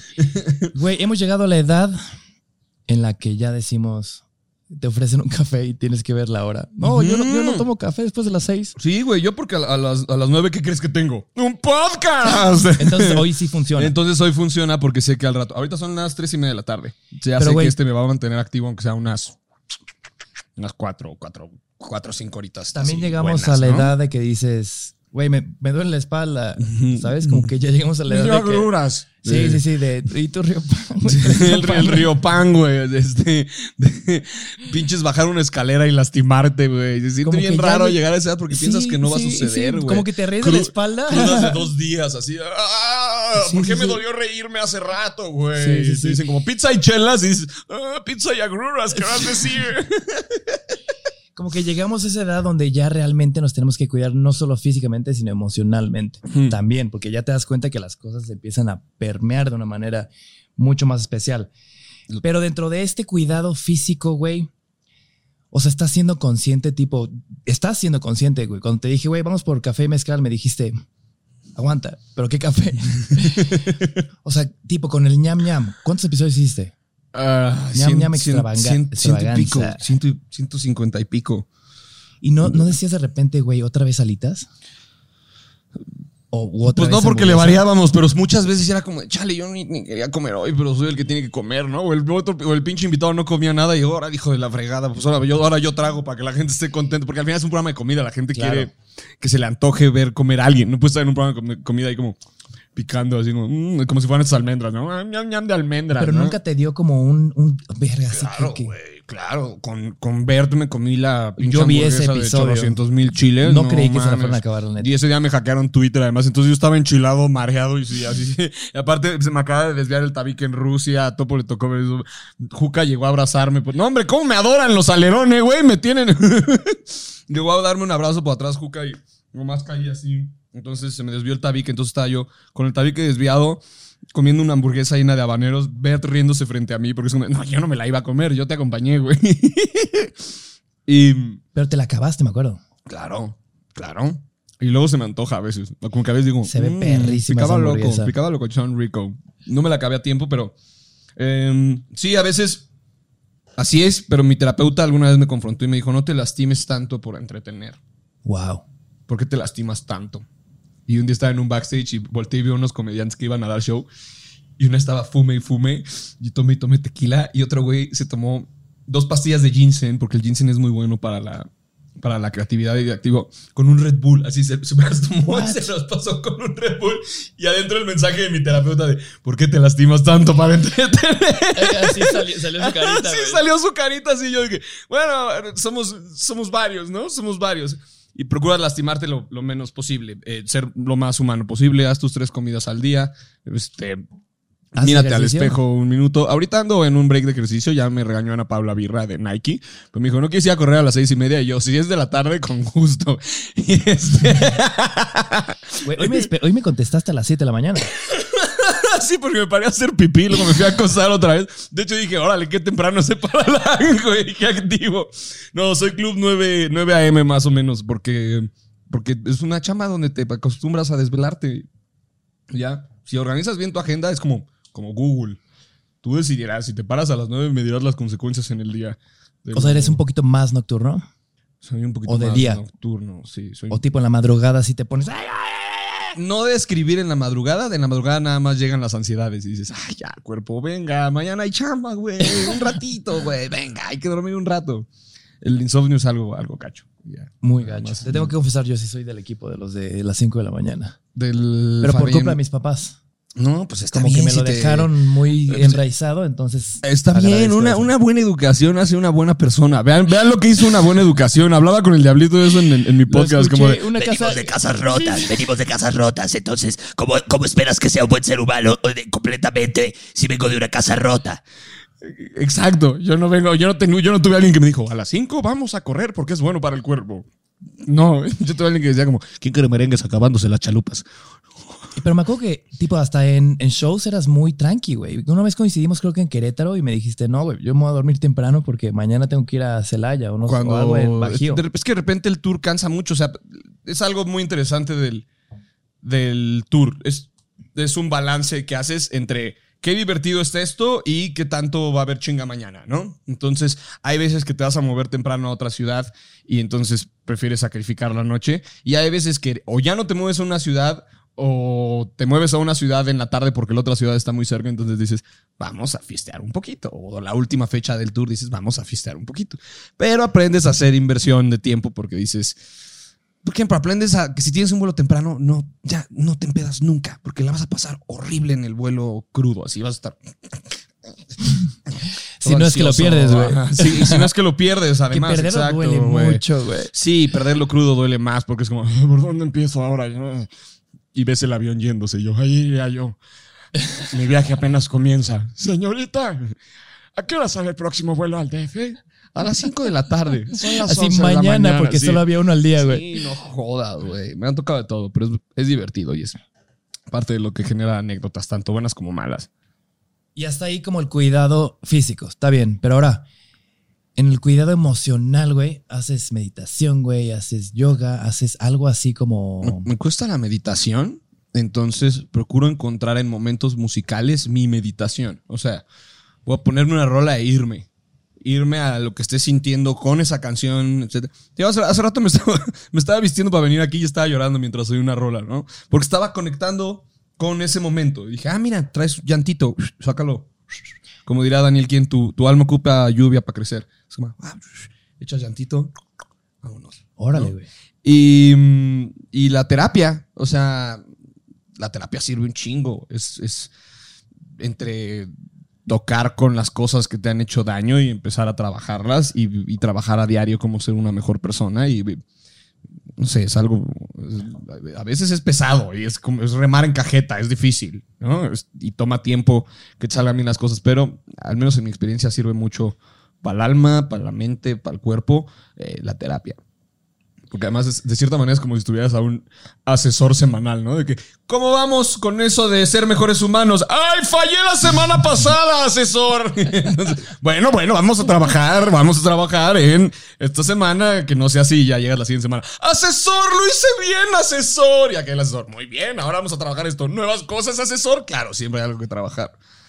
Eso diría que es un, un muy buen cuidado al, al cuerpo. Y alguien tiene que ir a un psiquiatra y que lo mediquen, no se sienta culpa. Es, es así es. Y hay gente que requiere medicamentos y está bien. ¿Crees que en esta época lloras más que antes de la cuarentena y la pandemia? Cuarentena de Sí. por 18. Como que te digo que me ayudó a conectar más con, con mis sentimientos. O sea, siempre he sido una persona muy sensible, pero hoy se puede decir que lloro más, no por tristeza, sino como por darme ese tiempo de... Descubrí que tener una tarde de llanto, probablemente al día siguiente no te sientas mal, probablemente, pero dentro de dos días sí. Entonces, cuando alguien esté llorando, nunca le digas ya no llores, porque lo va a tener que frenar y tu alma ocupa ayuda para crecer. Entonces, si vas a llorar, llora bien, llora un rato, llora dos horas, llora hasta que te canses de llorar y te duela la cara y se te vea rara. Y vas a estar mejor porque ya vaciaste eso. Wow, Le abriste la llave un rato a ese sufrimiento y salió. Es como, ah, wow. ¿cómo estás? Mejor, güey. Antier me estaba llevando la chingada, pero me di el tiempo de llorar, Como de una conectar fuga de conmigo y depresión, tener güey. una fuga y llorar un rato y listo. Que salga, que salga y que salga chido. Y luego ya vas a estar bien y otro día te vas a estar cagando de risa. Güey, una vez fui a una cafetería con mi papá y típico que en- enfrente de nosotros en la fila había un viejito, un- o sea, un señor ya grande, tercera edad, avanzada. Y le preguntan, señor, ¿qué tal? Muy buen día. Eh, ¿Cuál es su nombre? Y el güey se puso muy mal. MC Dinero. No, no, no, no, no. Le dijo, te vale verga cómo estoy. Tú sírveme mi, mi café y tú haz tu chamba y déjame en paz. O sea, se puso muy mal. Y lo que pudimos leer mi papá y yo, güey, es que no fue un señor que tenía como un mal día, güey. Fue un señor que ya era así, güey. Ah, que ya había, Entonces, se había dejado amargar por Como la que vida. me, me, me, me- o sea, me- no me traumó, güey, pero sí se clavó mucho en mi mente el darme cuenta en qué momento llegas a ser esa persona, güey. Porque todos somos bebés, todos nos reímos, todos nos cagamos, todos nos, o sea, somos personas de risa. ¿En qué momento se hace tan dura tu manera de ser, güey, que terminas mentándole la madre a alguien que te acaba de desear un buen día? Chale, güey. No, no, no lo había analizado así, güey, pero o sea, sí. ¿en qué momento ya eres? Es como una humedad, pues la dejas entrar, ¿no? O sea, así como dejas entrar la buena vibra a tu casa, o dejas entrar una, una buena amistad a tu casa, o dejas que una experiencia, una amiga me dice, la, la familia es chamba también, ¿no, güey? Entonces, recuerda que la familia es chamba. O sea, de repente estar con la familia es chamba, ¿no? Pero justo ese tipo de cosas son las que te forjan a ser una mejor persona y, y sonreír. Si las dejas de buscar, pues van a entrar como humedad y cuando voltees la cara ya vas a ser un pinche amargado, ¿no? Mucho, mucho café deja la boca seca, vamos a decirlo así, ¿no? ¿Y tú crees que es algo que vas dejando que entre en ti y, y se apodera de ti? No soy nadie para juzgar las circunstancias de vida de alguien porque No, probablemente... te lo digo a ti personalmente. Eh.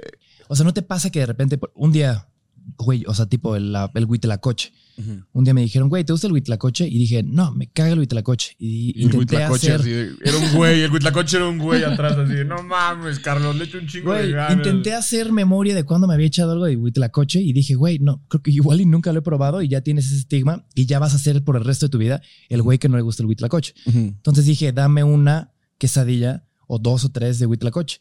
Y ahora soy muy fan del huitlacoche. Entonces, ¿en qué momento? O sea, de repente te das cuenta que, que, güey, ¿por qué dije eso? Como que ya se empiezan a hacer parte de ti esas cosas, güey.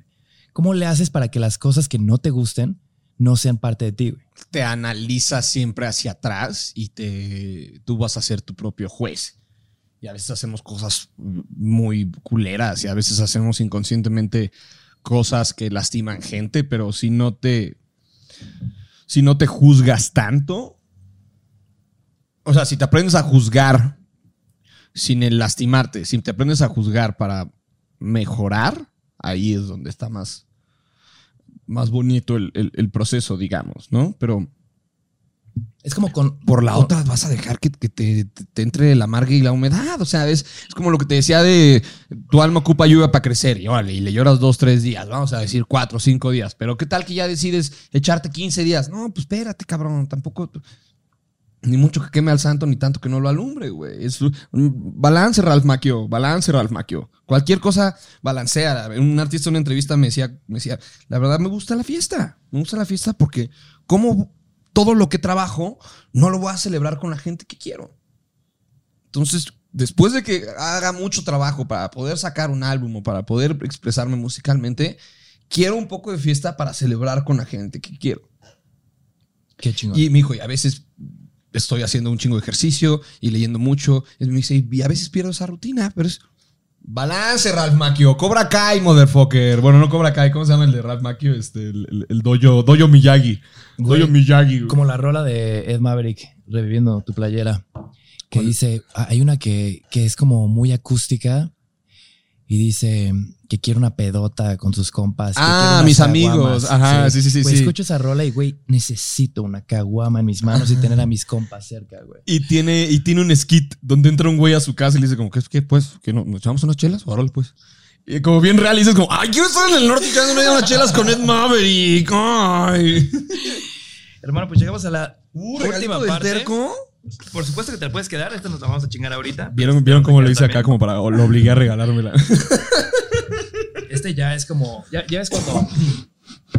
Cuando te invitan a casa de alguien No mames, y sacan güey. la botella. Esto es, esto es el frasco, güey. Me mentiste, Lan. ¿Qué café y mezcal ni qué nada? Esto es, ¡Pégale al frasco!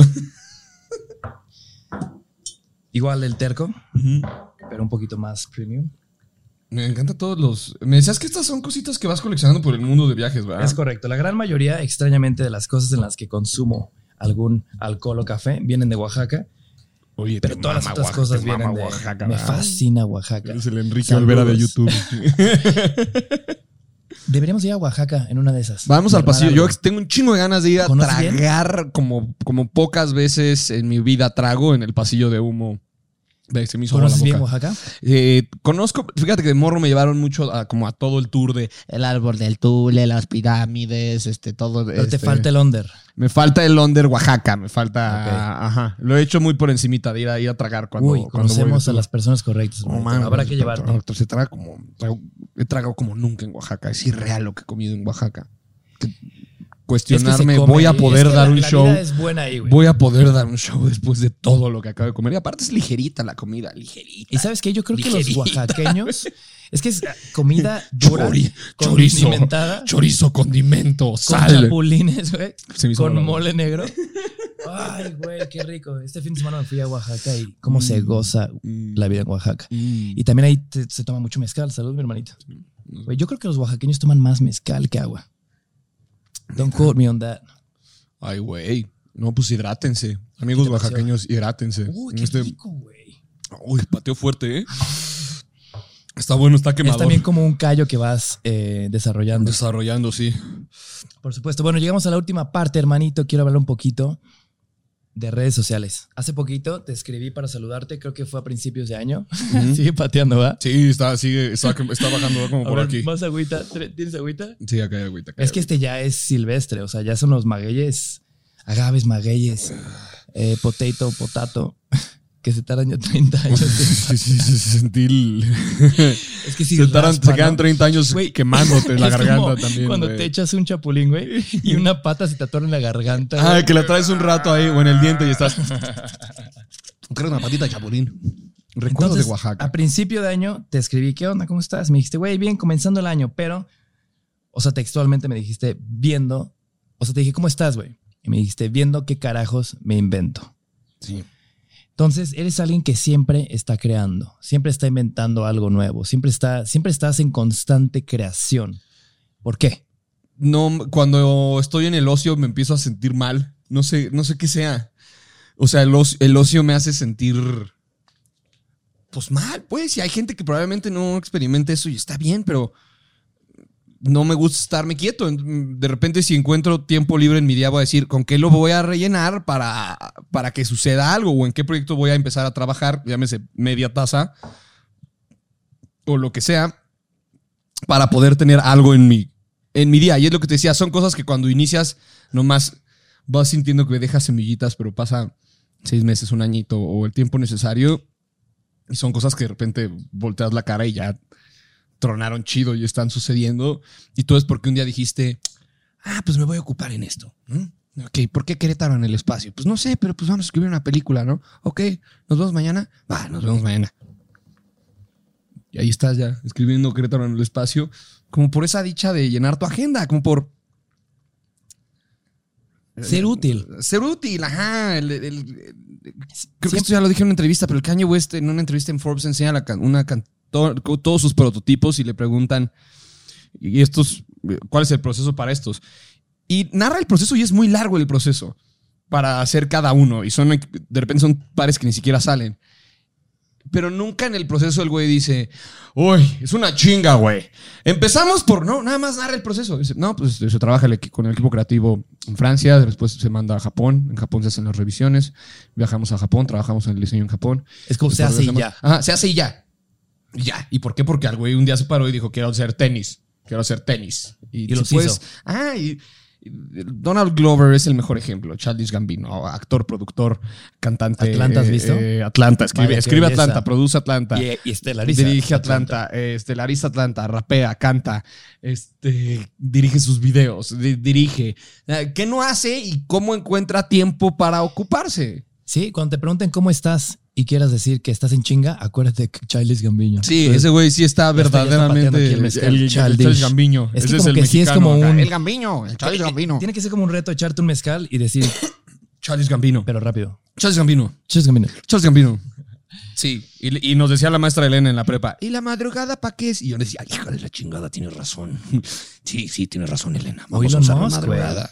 Ese brother hace lanzallamas y Tesla y está explorando Marte, güey. Sí, nada más no se sientan mal cuando nuestro Claro. nivel de capacidad, así como cuando dices, hay, hay güeyes que son mucho más chingones que yo, no, no te sientas mal de eh, hacer más o hacer menos, estás haciendo Haz lo que te haga feliz. lo que te hace feliz, o sea, nada más, sí hazlo, güey, pero no sientas que en el proceso no está siendo útil, cada, cada persona es demasiado útil y los procesos por los que pasa para crear algo son importantes. La gente está haciendo cosas importantes todo el tiempo. Como que de repente igual soy muy Nosotros nomás estamos grabando pendejadas. platicando de y echando mezcal. De repente sí soy muy exigente conmigo mismo. Y, y- y esa misma exigencia me doy cuenta que está creciendo en mí y me hace ser de repente infeliz, güey. ¿Sabes? Como que ya no me permito ver series. Pero de repente sí es como, o sea, güey, conócete. O sea, lo que me gustaría, como me gustaría verlo es cuando tenga 80, si es que llego a tener 80 y me veo en un espejo y tenga arrugas, diga, güey, a huevo, le eché ganitas, hice lo que quise, la pasé chido, pero no me quedo con ganas de más, ¿sabes? Como que es un ejercicio muy, muy, Sí. muy personal. Y a, veces lo laboral sí te digo que te quita las ganas de más, pero es qué tanto tú decides por perseguir un sueño sacrificar tiempos de dicha o qué tanto por pasar tiempos de dicha estás sacrificando eh, lo que es lo que tienes en tu ambición o tu sueño que esté, que esté en Cierto. tu mente, ¿no? Ya, ya decidirás tú o, o qué tanto balance le metes a la situación. Cierto. Si algo tenemos muy en común es que yo también pienso que el ocio es muy peligroso. Y extrañamente yo creo que vivimos en la época más ociosa de la existencia humana. Sí. Porque, güey, para salvar el mundo ahora nos dijeron quédate en casa y no hagas nada. y eso está muy loco, güey. Sí, güey, ¿sabías que la palabra negocio viene de negación del ocio? Güey, tienes muy, muchos juegos de palabras muy interesantes. Es- Emoción y negocio. Emoción y negocio, pues nomás de escuchar gente. Deberías de hacer un show así de la palabra El del show día de la es- palabra. No, ya lo tiene el 11, ¿no? La dichosa palabra. Chingada Güey, pero madre, ¿quién ve tele hoy en día, hermano? ¿Quién ve Leo? ¿Quién ve el 11 hoy en día? El once todavía existe, güey. En tu mente, güey. Si está en tu mente, existe. Pero, güey, a lo que iba con el ocio es peligroso, es que vivimos en la época de- del ocio. Y ahora, en esta época de tanto tiempo libre, güey, antes no tenías tiempo para un café y ahora ya no sabes qué hacer con tanto tiempo. ¿Estás consumiendo mucho contenido o no? Sí. Te digo, sobre todo musical. Y siempre me han encantado las series. Y yo sé que hay gente que durante el COVID la pasó muy mal. Yo eh, tuve la suerte de que me fue muy bien. Entonces fueron 15 días de oler a madres, que no me supiera la comida y ver tele a lo pendejo. Pero con días, series así. con esos 15 días tuviste? O de repente te los concedes, güey. Como que esos 15 días me mostraron así de, órale, esto deberías hacerlo un poquito más seguido, porque sin ánimo a farolear, lo que dices, nuestro trabajo para bien y para mal no para. Entonces, a veces estás de vacaciones y recibes una llamada de, oye, se acaba de cerrar esto. Pues la vas a tener que tomar, porque si, si no, si dejas de correr en la caminadora, te vas a resbalar claro. y te vas a dar un madrazo. Sí, hace dos semanas me fui, hace tres semanas me fui una semana entera a Aspen. ¿Y no qué toqué tal? mi celular, güey. Pero- regresé así como vida, güey. Y luego, ¿qué tal la cantidad de pendientes? Luego, "Ay, tengo sí, este, sí. tengo el otro y se me juntó y Es, es tengo que hacer y tengo Es, que es feo Sí, regresar de eso. es- Pero digo, es la consecuencia de, pasarla bonito. Y ahora, con todo este tema de redes sociales, te tengo tres preguntas un poco duras. ¿Qué pedo con el hate? Estaba escuchándote en Neurosis y Ánimo y echaste un, un- un chiste que, güey, yo me estaba literalmente, güey, me salió una lágrima de la risa y hace mucho no lloro de risa. Que fue la del. eh, eh, un chiste de un venezolano que estaba grabando un X, no importa. Pero lo que voy es que después de que echaste ese chiste, aclaraste una y otra vez. Es broma, es chiste, soy un comediante, estoy en pants en mi sala. Te proteges mucho de que hay gente que no entiende que el humor es chistoso y el humor es irónico. Pero cuéntame, o sea, ¿cómo vives el hate cuando de repente te inunda, güey? Porque un día yo llegué a Twitter y vi que eras tendencia número uno. Y, güey, tú eres mi canal, yo sé cómo eres, güey. Yo sé cómo es tu humor, güey. Yo sé cómo piensas, yo sé, o sea, me consta, lo he vivido. Y de repente me quiero meter y, y ah, ese güey, güey, agarren el pedo. De que, Es- no, no lo defiendas, no lo comediante". defiendas, no conviene defenderlo el mero día, no lo conviene defenderlo. el Pero, mero día. ¿cómo lo vives, güey? O sea, dejas el celular, güey. Yo no, leo comentarios, no leo comentarios. Pero, güey, cuando eres tendencia número uno, No, tampoco los lees. No, no, hace mucho no leo comentarios en Twitter. Muchísimo. Ni en Instagram, ni nada. Porque es nada más entrar a hacer crowdsurf y eh, eh, eh, eh, eh. O lo peor, nada más vas a entrar a generarte ansiedad y más ansiedad porque la gente está hablando cosas horribles de ti. Cuando estuve ese día, que fueron dos días, desde la noche me advirtieron, me dijeron, como, Me "Pa- acuerdo, como va la güey. cosa, vas a tendencias. Me dijeron, no tuites nada, no te preocupes. Y yo estaba en la capital, en la condesa, así, ¡güey! ¡Tendencias! Porque en mi mente yo estaba entrando a un club de comediantes a los que les ha pasado exactamente lo mismo. A Dave Chappelle le ha pasado lo mismo. A Jim Jeffries le ha pasado lo mismo. Entonces dije, ok, estoy entrando a un club. Estoy entrando a un club. Que después me permitió re- replantarme las cosas y decir, ok, puedo hacer comedia y, si quiero to- toca- tocar en algún punto un chiste de humor más negro, necesito hacerlo de manera más inteligente. Y eso es lo que aprendí de, eh, de esa ocasión. Pero si te pones a revisar la cantidad de odio que hay en los comentarios, no, no la vas a pasar bien, te vas a sentir peor y, y no vas a obtener nada bueno. Por eso en Neurosis Ánimo planteamos el buen comment. Si no tienes nada bueno que decir, no lo digas. Nomás tomas más tiempo escribiendo algo malo, lastimas gente, no tiene caso. El hashtag, el buen comment, procuren el buen comment. O Chido. ahorrarse las palabras. Chido, chido, chido. Y por este otro lado, cuando hay, cuando generas un contenido y no le va bien, güey, no tiene buenos likes, no tiene buenos retweets, no tiene buenos views, ¿te afecta eso? Claro, porque trabajas para ello y trabajas para que tu, tu contenido llegue a más audiencias, ¿no? Obviamente eso es lo que todos ambicionamos. O sea, va a ser muy raro que alguien diga como, no, no, fíjate que este, este, es, este es para menos, ¿no? Es, sobre todo en ñam ñam me pasaba porque era, es, va a en un futuro, pero es cada semana sorprender con algo, hacerlo distinto y mantener una entrevista cada, eh, cada semana. Entonces, de repente hacías muchísimas cosas por una entrevista o le invertías mucho dinero y, y no pasaba nada con el episodio. Y de repente hacías nada en un episodio y millones de views.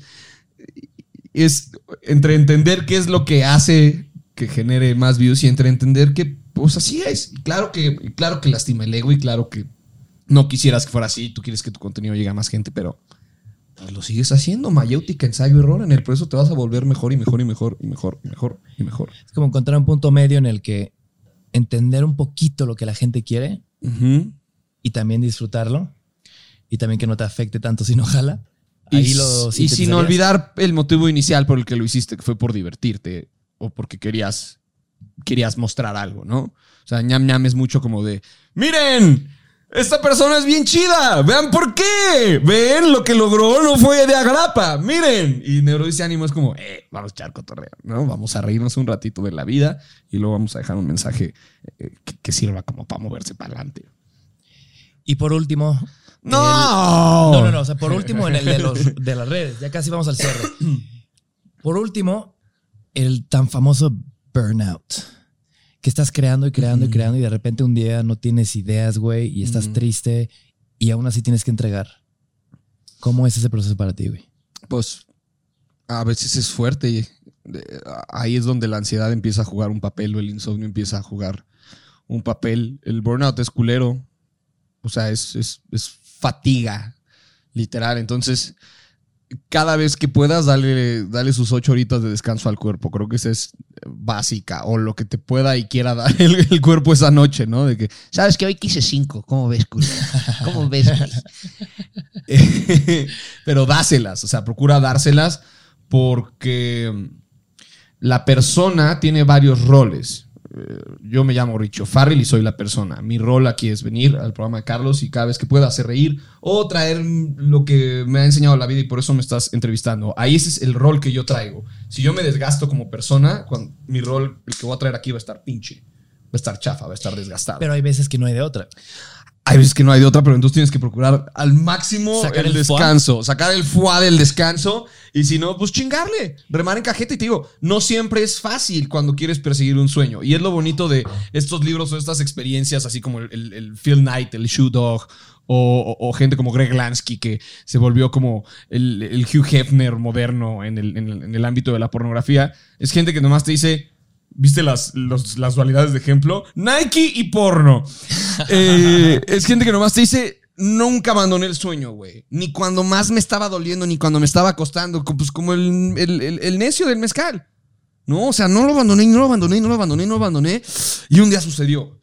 ¿Por qué? Porque no lo abandoné y porque le chingué. Y el diablito un día me dio, me dijo, Tú le, tú le chingas como así toda tu vida, tú le estás chingando y por ahí de los 40, 45, mieles, papi. Mieles, ya nomás tomas el teléfono y dices, sí, sí quiero, no, no quiero, sí, sí, mieles, ya nada más, sí, sí quiero hacer esa conducción. No sé ni qué son los MTV Miau, pero yo me echo la conducción. Entonces, se me hizo hasta cool. Dije, ok. Entonces, allá tengo una persona de cuarenta y tantos años y que ya tiene un hijo con más experiencia de vida que me está diciendo, créeme, me parto el culo muchísimo, pero hay otra gran parte que ha empezado a caer solo por el talento que tengo. Entonces, invertir tu talento en más cosas para ti simplemente te va a traer en un futuro que esas cosas empiecen a, a- llover solas. Y te ha pasado a ti, ¿no? Güey, es que ahorita ando tomando unas fotos de unos Airbnbs en medio de la pinche tundra este, en África, güey. Digo, perdón, la sabana, no la tundra, en la sabana de África. ¿Por qué? Porque alguien dijo, este güey ya nos mostró varias veces que es un buen fotógrafo. Vamos a llevárnoslo a viajar a que tome más fotos allá porque lo hace bien. Porque otras veces tú lo hiciste por tu cuenta para tomar esas fotos. Esas son las mieles, papi. Las mieles, mieles, papi. papi, mieles. Güey, tienes un poder de hacer tantas voces diferentes. Yo no sabía que podías hacer también a AMLO, güey. Hoy me enteré de eso en la mañana, güey. Es nada más pausar un poquito. Somos. A ver, describe este mezcal, güey, con Este- si AMLO se lo estuviera chingando. Déjale, doy una. Ya ves que de repente grita. ¡Es fuerte! Es un poquito raspador. Como la mafia del poder que estaba antes. Afortunadamente estamos cambiando todo. Con, con la rifa. La rifa de un avión. Y un, un morito afuera de, de Bellas Artes. ¡Ahí están las muertes! Me están... Casi me lloran, güey. Qué risa. Qué, qué goce, güey. Qué goce grabar contigo. a, la, a la- a la orden, a la orden. Al orden para el desorden, diría Uriel. Por último, ahora sí, hermanito. Venga. Junté un par de preguntas muy extrañas, güey, que no tienen nada que ver una con la otra, pero son cosas que me encantaría saber de ti, güey. Venga, échale. Por todas partes veo que están preguntando esto, güey. Y ayer y la vez pasada que grabamos, eh, hice el ejercicio y se me hace exageradamente interesante la respuesta. Ahí te va. ¿Qué es la cosa más extraña que has comprado en línea? Pero así que digas, güey, ¿por qué pagué por esa cosa?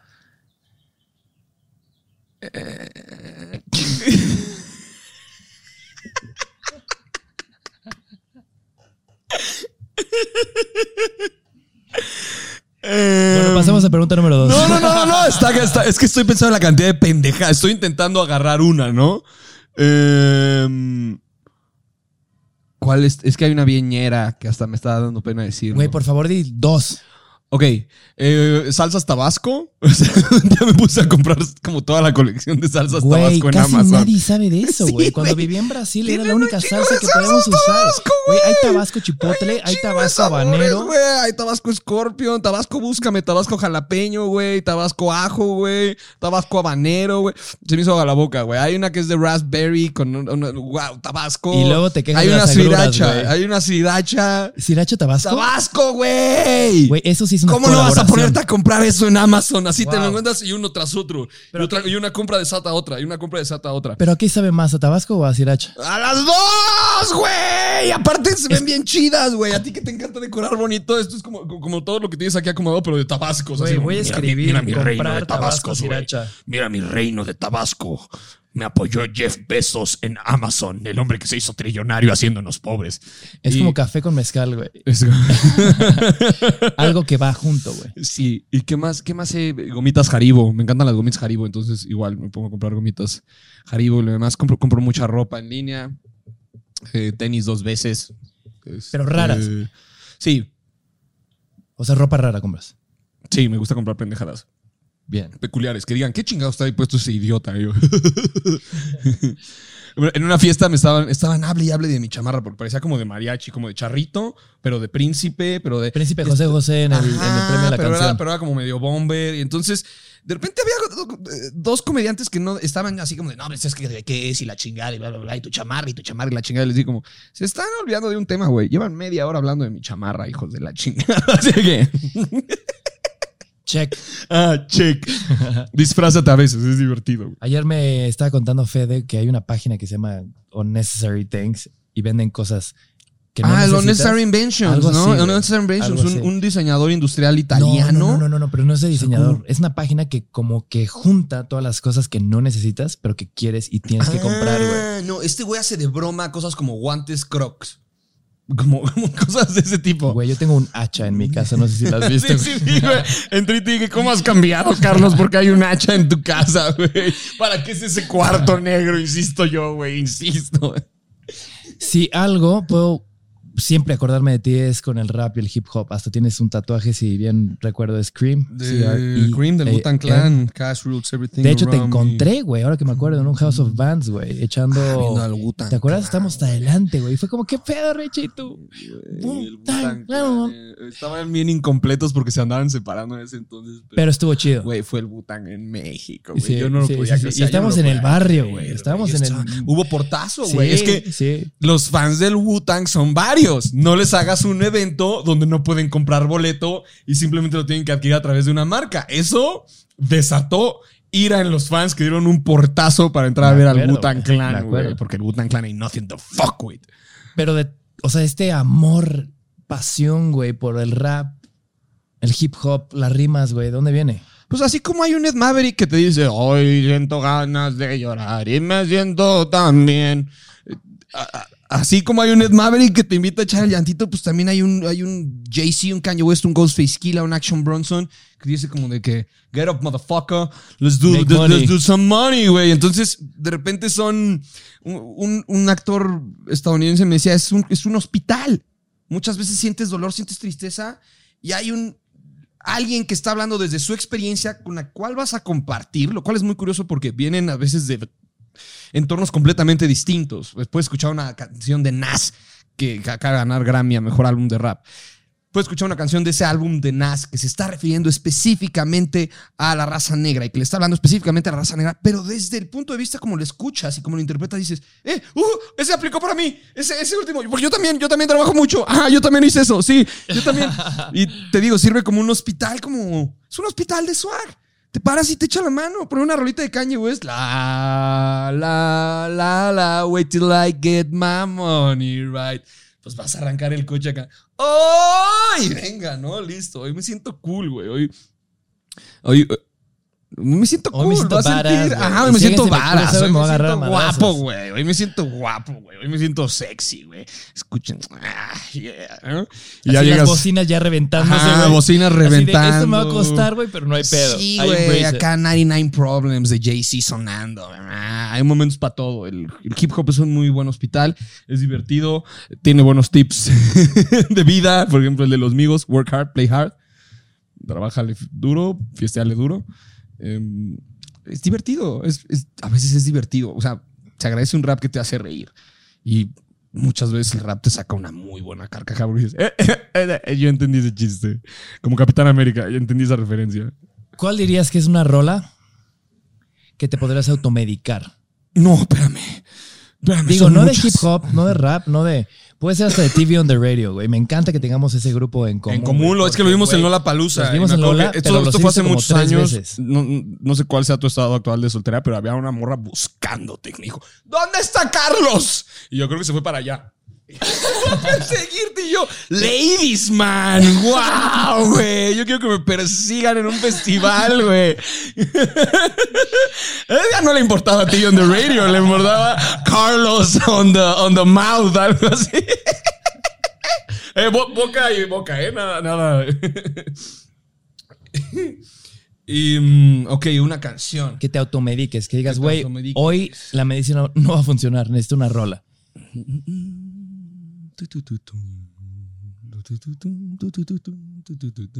Samba de Orfeus de Vince Guaraldi. Porque empieza como con un chelo acá, como con un contrabajo que es tu tu tu tum, tu tu tu. Te lo voy a tararar más rápido. Tu tu tu tum, tu tu tu tum, tu tu tu tu tum, tu tu tu tum. Y en un momento dice como, ok, esto va a ser toda la rola. Y en eso la aprende con tan, tan, tan, tan. Tan, tan, tan, tan, tan. Digo, salvo que estés un viernes empedando con tus amigos y la pongas, es una. Todos te van a agarrar a zapes. ¿Qué chingados es eso, güey? Pon algo de Bad Bunny, güey. Pon el último tour del mundo. Discaso, por cierto, discaso. Quiero perrear. Y mm, un chingo de gente quiere perrear, qué bueno. Sí, güey, ya urge perrear. perreo. Urge perrear. Es rico perrear. Guarden este, guarden este video, este fragmento. Urge perrear, ya urge perrear. Eh, lo que tiene Samba de Orfeus es que sirve. eh, son como los tacos de canasta. eh, ricos en la mañana, ricos en la tarde, ricos en la noche. Entonces, Samba de Orfeus, previo una entrevista, lo escuchas, te va a dar paz. Acabaste la entrevista, premio, rolita. Empezar el día, esa rolita. Acabar el día, ducha con esa rola. Rico, entonces. Ya sé que estuvo muy peculiar, probablemente estuvo muy, muy, muy hipster y específica. no, no, no, no, no. O sea, Eh, güey, la medicina es diferente para todos. Así que, Esa y negro de J Balvin, porque estoy loco por darle una nalgada que la deje marcada. Ahora tienes muy claro este lado humano, el humor, o sea, como todo lo terrenal, lo tienes muy claro. Y algo que nunca he visto de ti, güey, es un lado esotérico, güey. Un lado así, güey, de horóscopos, güey, de las Eh, estrellas, güey, sí, del no, universo y las buenas vibras. ¿No, no tienes, no, no, no, no tienes nada de eso? Nada, nada. Salvo que me dijeron que el año pasado fue el, el año chino de la rata. Y yo soy caballo y Kobe Bryant era caballo. Y entonces como así como que empezó el 2020 todo mal, así como el mayor exponente caballo muere. Así el año de la rata es de la verga, ¿no? Entonces yo sí estaba en, en este tema de decir, ya necesito que empiece el año chino del buey. Porque como caballo no me siento cómodo. Te- Qué- qué sea, ironía te- que soy te caballo y dije que le tengo miedo a los caballos. Sí, O sea, sin sí. querer, pero nunca has leído así un horóscopo. Que No, digo, me dan risa. No lo buscas. Yo tampoco lo busco. No. Pero una vez me dijeron, güey, es que eres muy Capricornio. Y luego me volvieron a decir, gracias. Ese es el destino llamando. Es el destino llamando a la puerta. ¿Quién sabe quién será? Y entra, y entra un güey a leernos las cartas. Oye, ¿ese ¿no, sería güey? que la sex- el sexto sonido de la ciudad? No, porque ese, ese fue timbre, ese no cuenta. Bueno, el anterior también fue una alarma. Ese, no, el timbre te lo va a perdonar. Alexa, nadie te está hablando. Alexa, Alexa, no eres tan importante. Es Siri, güey. No, es Siri, Siri, Siri, Siri, ya escuchamos las alarmas. Gracias, gracias. Pero nunca te ha Perdón, pasado. me decías estos robots, güey. Nunca te ha pasado que escuchas tu horóscopo y dices, wow, ok, sí tiene que ver. No, porque luego leo otro y digo, ah, wow, sí tiene que ver qué genéricos son estos. Pero nunca te han dicho, ah, eres tal signo y dices, güey, ¿cómo sabes? No, nomás me han dicho como, ah, con razón. Y yo, ¿con razón qué? ¿Con razón qué?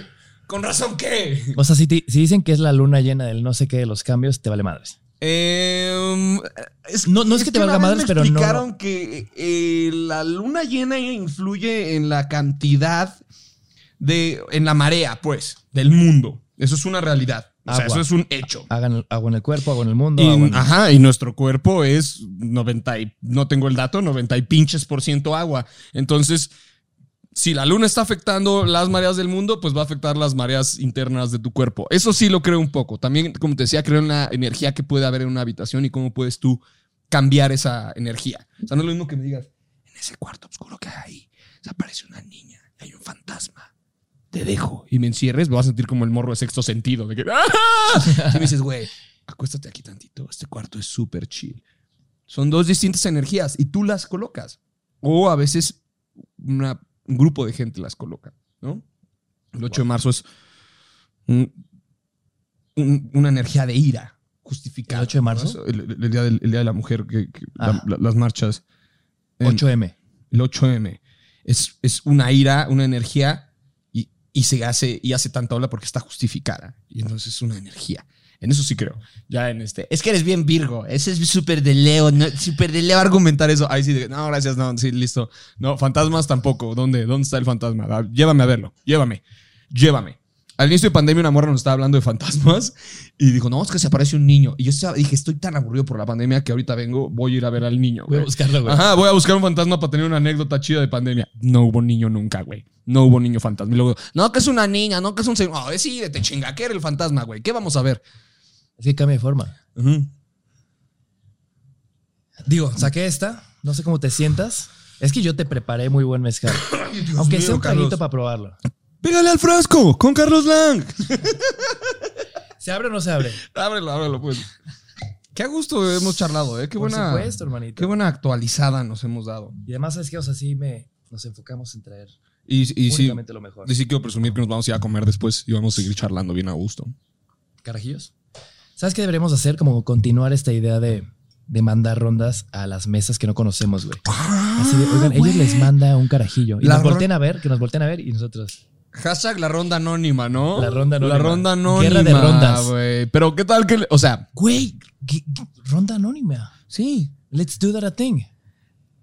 el- es, es como un tragos para todos, pero en especial son para una mesa, ¿no? Pero a ver, ojo, porque cuando tú mandes la bebida y les llegue, va a decir, güey, ¿quién me invitó a una bebida? Una cosa es que tú eras mi compa y tú estás a la distancia y le mandas una a un compa. Eso está chido. Pero ahora mandarle algo a alguien o lo puede friquear y va a decir, Sí, ¿qué va a decir, me güeyes?" están persiguiendo, güey. Y en una de esas le atinan a la bebida favorita y, ¿cómo saben estos espías, güey? Vámonos, vámonos del stand y tú, ¡ey, ronda! No, Sí, no, a ver, a esa cámara Sí. Tienes que hacer la cara que harías cuando un anónimo te voltee como a ver qué pedo, quién me invitó a ese trago. Señor, le observo. Gracias. No, pero cuando te volteen a ver a ti, Ah, cuando me voltean a ver a, a, mí. darte las Ah, gracias. yo te estaba dando el güey que lo recibe. No, no, no, no, no, no. No, te, te voltean El a güey, ver. el güey que lo recibe es este. Sí, sí, sí. Pero te voltean a ver a ti para ver quién eres Ah, y por qué me mandaste una bebida. Habrá quien lo tome bien, habrá quien lo tome mal, ¿no? Y eh, otra del trago, otra del trago bien chida es, de repente hay eh, vagabundos afuera del Oxxo y la banda se friquea. Y la de, ¡ay! ¿no? Y hasta caminan como, se cambian de banqueta o algo así. Y lo que se les olvida preguntarles es, mientras entras al Oxxo o a cualquier eh, tienda de autoconveniencia es, ¿qué quieres? ¿Qué te invito a la tiendita?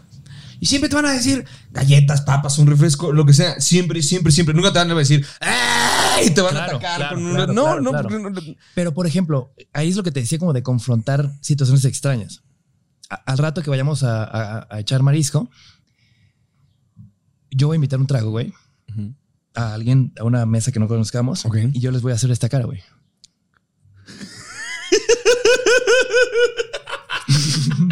Güey, ¿sabes qué Yo les voy a reacción? hacer así.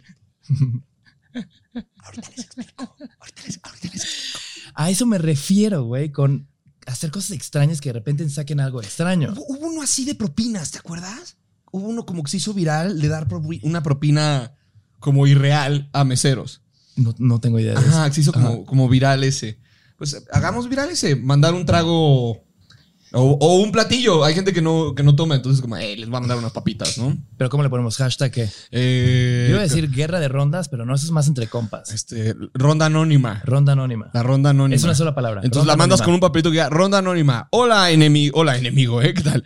Hola desconocido, no te conozco, pero quiero repartir buena vibra, por lo cual te mando un hashtag, una, perdón, hashtag ronda anónima. Pero es que ya parece que una marca está inventando ese. Ah, ese- pero pues es que también tienes que explicar, güey, porque, es- es- porque si no me Sí, van saca a envenenar, güey. me Pero ya, ya probaste este. Este es un tobalá. Ya llegué un momento en el que me saben, dijo, Ya debe ser igual.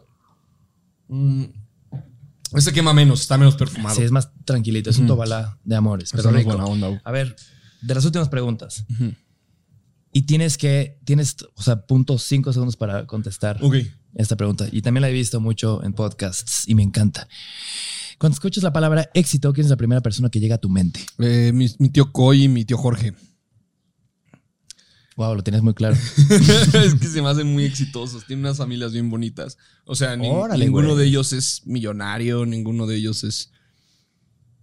Nada, no nada más es, gente que logró chida. crear un núcleo bien bonito, bien chido. Que Qué cuando estás en esas casas dices, ¿Por qué crecí yo en una casa rota y no en una de estas? Pero poder crear eso a mí se me hace el, el mayor éxito. Una familia que te quiere, que te. eh, mi abuela igual. O sea, a mi abuela ya se le ve el pedo cabrón, pero tiene a, a cuatro tías así, cuidándola a su disposición, recordándole que se tiene que tomar un medicamento, recordándole que tiene que desayunar. Porque durante años ella fue una gran persona. Y ahorita ya nada más está recibiendo los beneficios de las chingaderas que aguantó y lo buena persona que fue. Eso es el verdadero éxito. Normalmente Además, casi, son pendejadas. o sea, casi todo mundo, yo creo que la gran mayoría de las personas en este mundo podrían juntar la palabra éxito con dinero, con éxito, con, digo, con, con views, con, ¿sabes? Con algo un poquito más cuantificable. Y me acabas de hablar de una familia que no tiene nada que ver con el dinero. Entonces, No mames, una, así una carne asada un domingo, así con tu con una caguama, con tu con familia, tus compas, ajá, con el con Maverick tus- y bailar, fondo, güey. ajá, y ponerte a bailar con tu esposa y que tus hijos estén bailando con, con sus tías y la chingada. Ese es éxito, güey. Y no requiere tanto, güey. Nomás requiere que le eches tú ganas como humano a la gente que está a tu alrededor. Ese es el verdadero éxito. Qué chingón. Hermanito, última. Ni siquiera es pregunta. Es más como algo que me di cuenta. Hoy me eché el primer episodio y el último episodio y varios más de neurosis y ánimo. Gracias. Y en el primer episodio, güey, Gracias por aguantarnos. varias veces dices, no tengo idea qué estoy haciendo. Si sueno nervioso es porque es la primera vez. O sea, algo que pude ligar en las cosas que escuché es que dijiste, en el primero hubo, en el primero hubo una cosa con Derbez, hace un año, güey, que tú dijiste, vayan a ver, vayan con Derbez, échenle un comentario buena vibra y díganle gracias por lo que hiciste, aunque no era lo que nece- necesitaba, echaste buena vibra. Y en este último estás hablando como de el hashtag buen comment. Buen comment. Entonces se me hace, o sea, en abril cumple, cumples ya un año echando buena vibra, güey. Entonces no es pregunta, es nada más decirte, güey, qué chingón, una Gracias. época ¿no? tan rara, güey. No lo, no lo, no lo estás echando tanta buena vibra y estás siendo tan consciente, güey, de que a pesar de esta neurosis que estamos viviendo, güey, tenemos que echar ánimo. Empieza en tu círculo. Empieza en tu círculo. En, en donde puedes, en tu comunidad, apoyando tu comunidad, lo que tienes cerca es la mejor manera de, de apoyar. Si quieres adoptar, no te vayas a África a adoptar a un niño. Empieza por, a ver, ¿dónde puedo adoptar a alguien? En México, ¿cómo puedo empezar a apoyar mi círculo, mis cercanos y de- de- desde donde me es posible, qué puedo hacer? Si eso requiere callarse el hocico en cuanto a un tema, o eso requiere eh, apoyar monetariamente, o eso requiere que te ahorres un pinche comentario de odio, nada más eso. No estamos en una época como para andarnos mentando la madre. De verdad, está bien pinche gacho el mundo y hay gente muriéndose por, por una pinche enfermedad que no, o sea, ni siquiera voy a profundizar ahí, pero no es la época para tirar mala vibra. Y si algo aprendimos es, vamos a portarnos chido, güey. Vamos a portarnos chido, vamos a ser cool con el otro y. Y sí, güey, no mames, el pinche Derbez es de los mejores comediantes que hay, güey. Ya chambea un chingo el Derbez. mexicano. Es orgullo mexicano y acaban y lo atacan. Sale Omar Chaparro en Pokémon. ¿Y cómo sale Omar Chaparro en Pokémon? No mames, de verdad, te gusto que hay un mexicano en la película de Pokémon, ¿no? Si lo pudiera sintetizar, porque también me siento muy identificado con eso, es como, es una época dura, siempre va a ser una época dura, siempre van a haber pedos, y en nuestra capacidad está el enfocarte en lo culero y ser culero y echar un mal comment. Como el ñor que chido. le mentó la madre a la señorita del Starbucks. Exactamente, ser Bueno, chido, no Starbucks, en echar buena vibra o quedarte callado. Sí. Si no tienes palabras amables que decir, no, No las digas digas. nada. No Chido. las digas porque no construyen nada. A menos que sean una muy buena mofa. a menos que sí digas como, ok, este vale la pena y nos vamos a reír, a reír todos. Ahí sí, y irte con gente de confianza además. Algo último, hermanito, con los pocos tragos y gotas que nos quedan de este brebaje tan bello de nombre mezcal, que quieras agregar a esta plática de nombre café con mezcal. Cualquier cosa que te llegue a la mente. Es difícil esa pregunta porque siempre es como, oh, Sí, como no sé qué agregar. Tengo muchas cosas que Eh, decir, Lávense pero mucho no las manos, lávense mucho las manos y de- creo que ya lo, lo repetí varias veces. Está en ti ser bueno con tus cercanos. con, desde donde te sea posible portarte chido.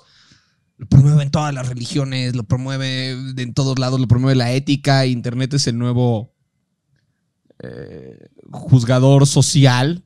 Entonces, si haces cosas malas, te vas a sentir mal y cosas malas te van a suceder. Si haces cosas buenas, algunas cosas malas te van a suceder porque somos humanos y eso va a terminar pasando, pero te van a suceder cosas buenas. Sí o sí. O al menos vas a tener el buen sentimiento de saber que tú, por tu parte, hiciste algo bueno. Y dijiste, al menos yo de este lado hice algo chido, güey. No pendejadas. Bravo, hermanito. Salud por eso, güey. ¿Y en dónde te podemos encontrar en el mundo de la interweb? Arroba Farril, Richo Farril. arroba Richo Farril y en estamos. todas partes, Twitter, Facebook, Instagram, correcto. YouTube, Ahí, ahí, TikTok. ahí denle. ¿En Eh, TikTok? no, realmente no lo uso, realmente no lo uso. No mis entrar. respetos a toda la gente que entretiene en TikTok, ¿eh? Mis respetos, mis respetos, pero no, no es lo mío, no es lo mío. Salud, muchas gracias por acompañarnos una vez más en Café con Mezcal. Vamos para echarnos marisquitos, ¿no? Muy sabroso, muchas gracias por la invitación. ¿De qué, hermanito? Eres Gracias por tipo. tenerte aquí, güey. Saludcito. chulo está tu carnal. ¿Dónde anda tu carnal? Anda por acá. Se fue por ahí, güey. Ay, ya se fue, güey. Gracias. Nos vemos en la próxima. Chao. Saludos, mamá.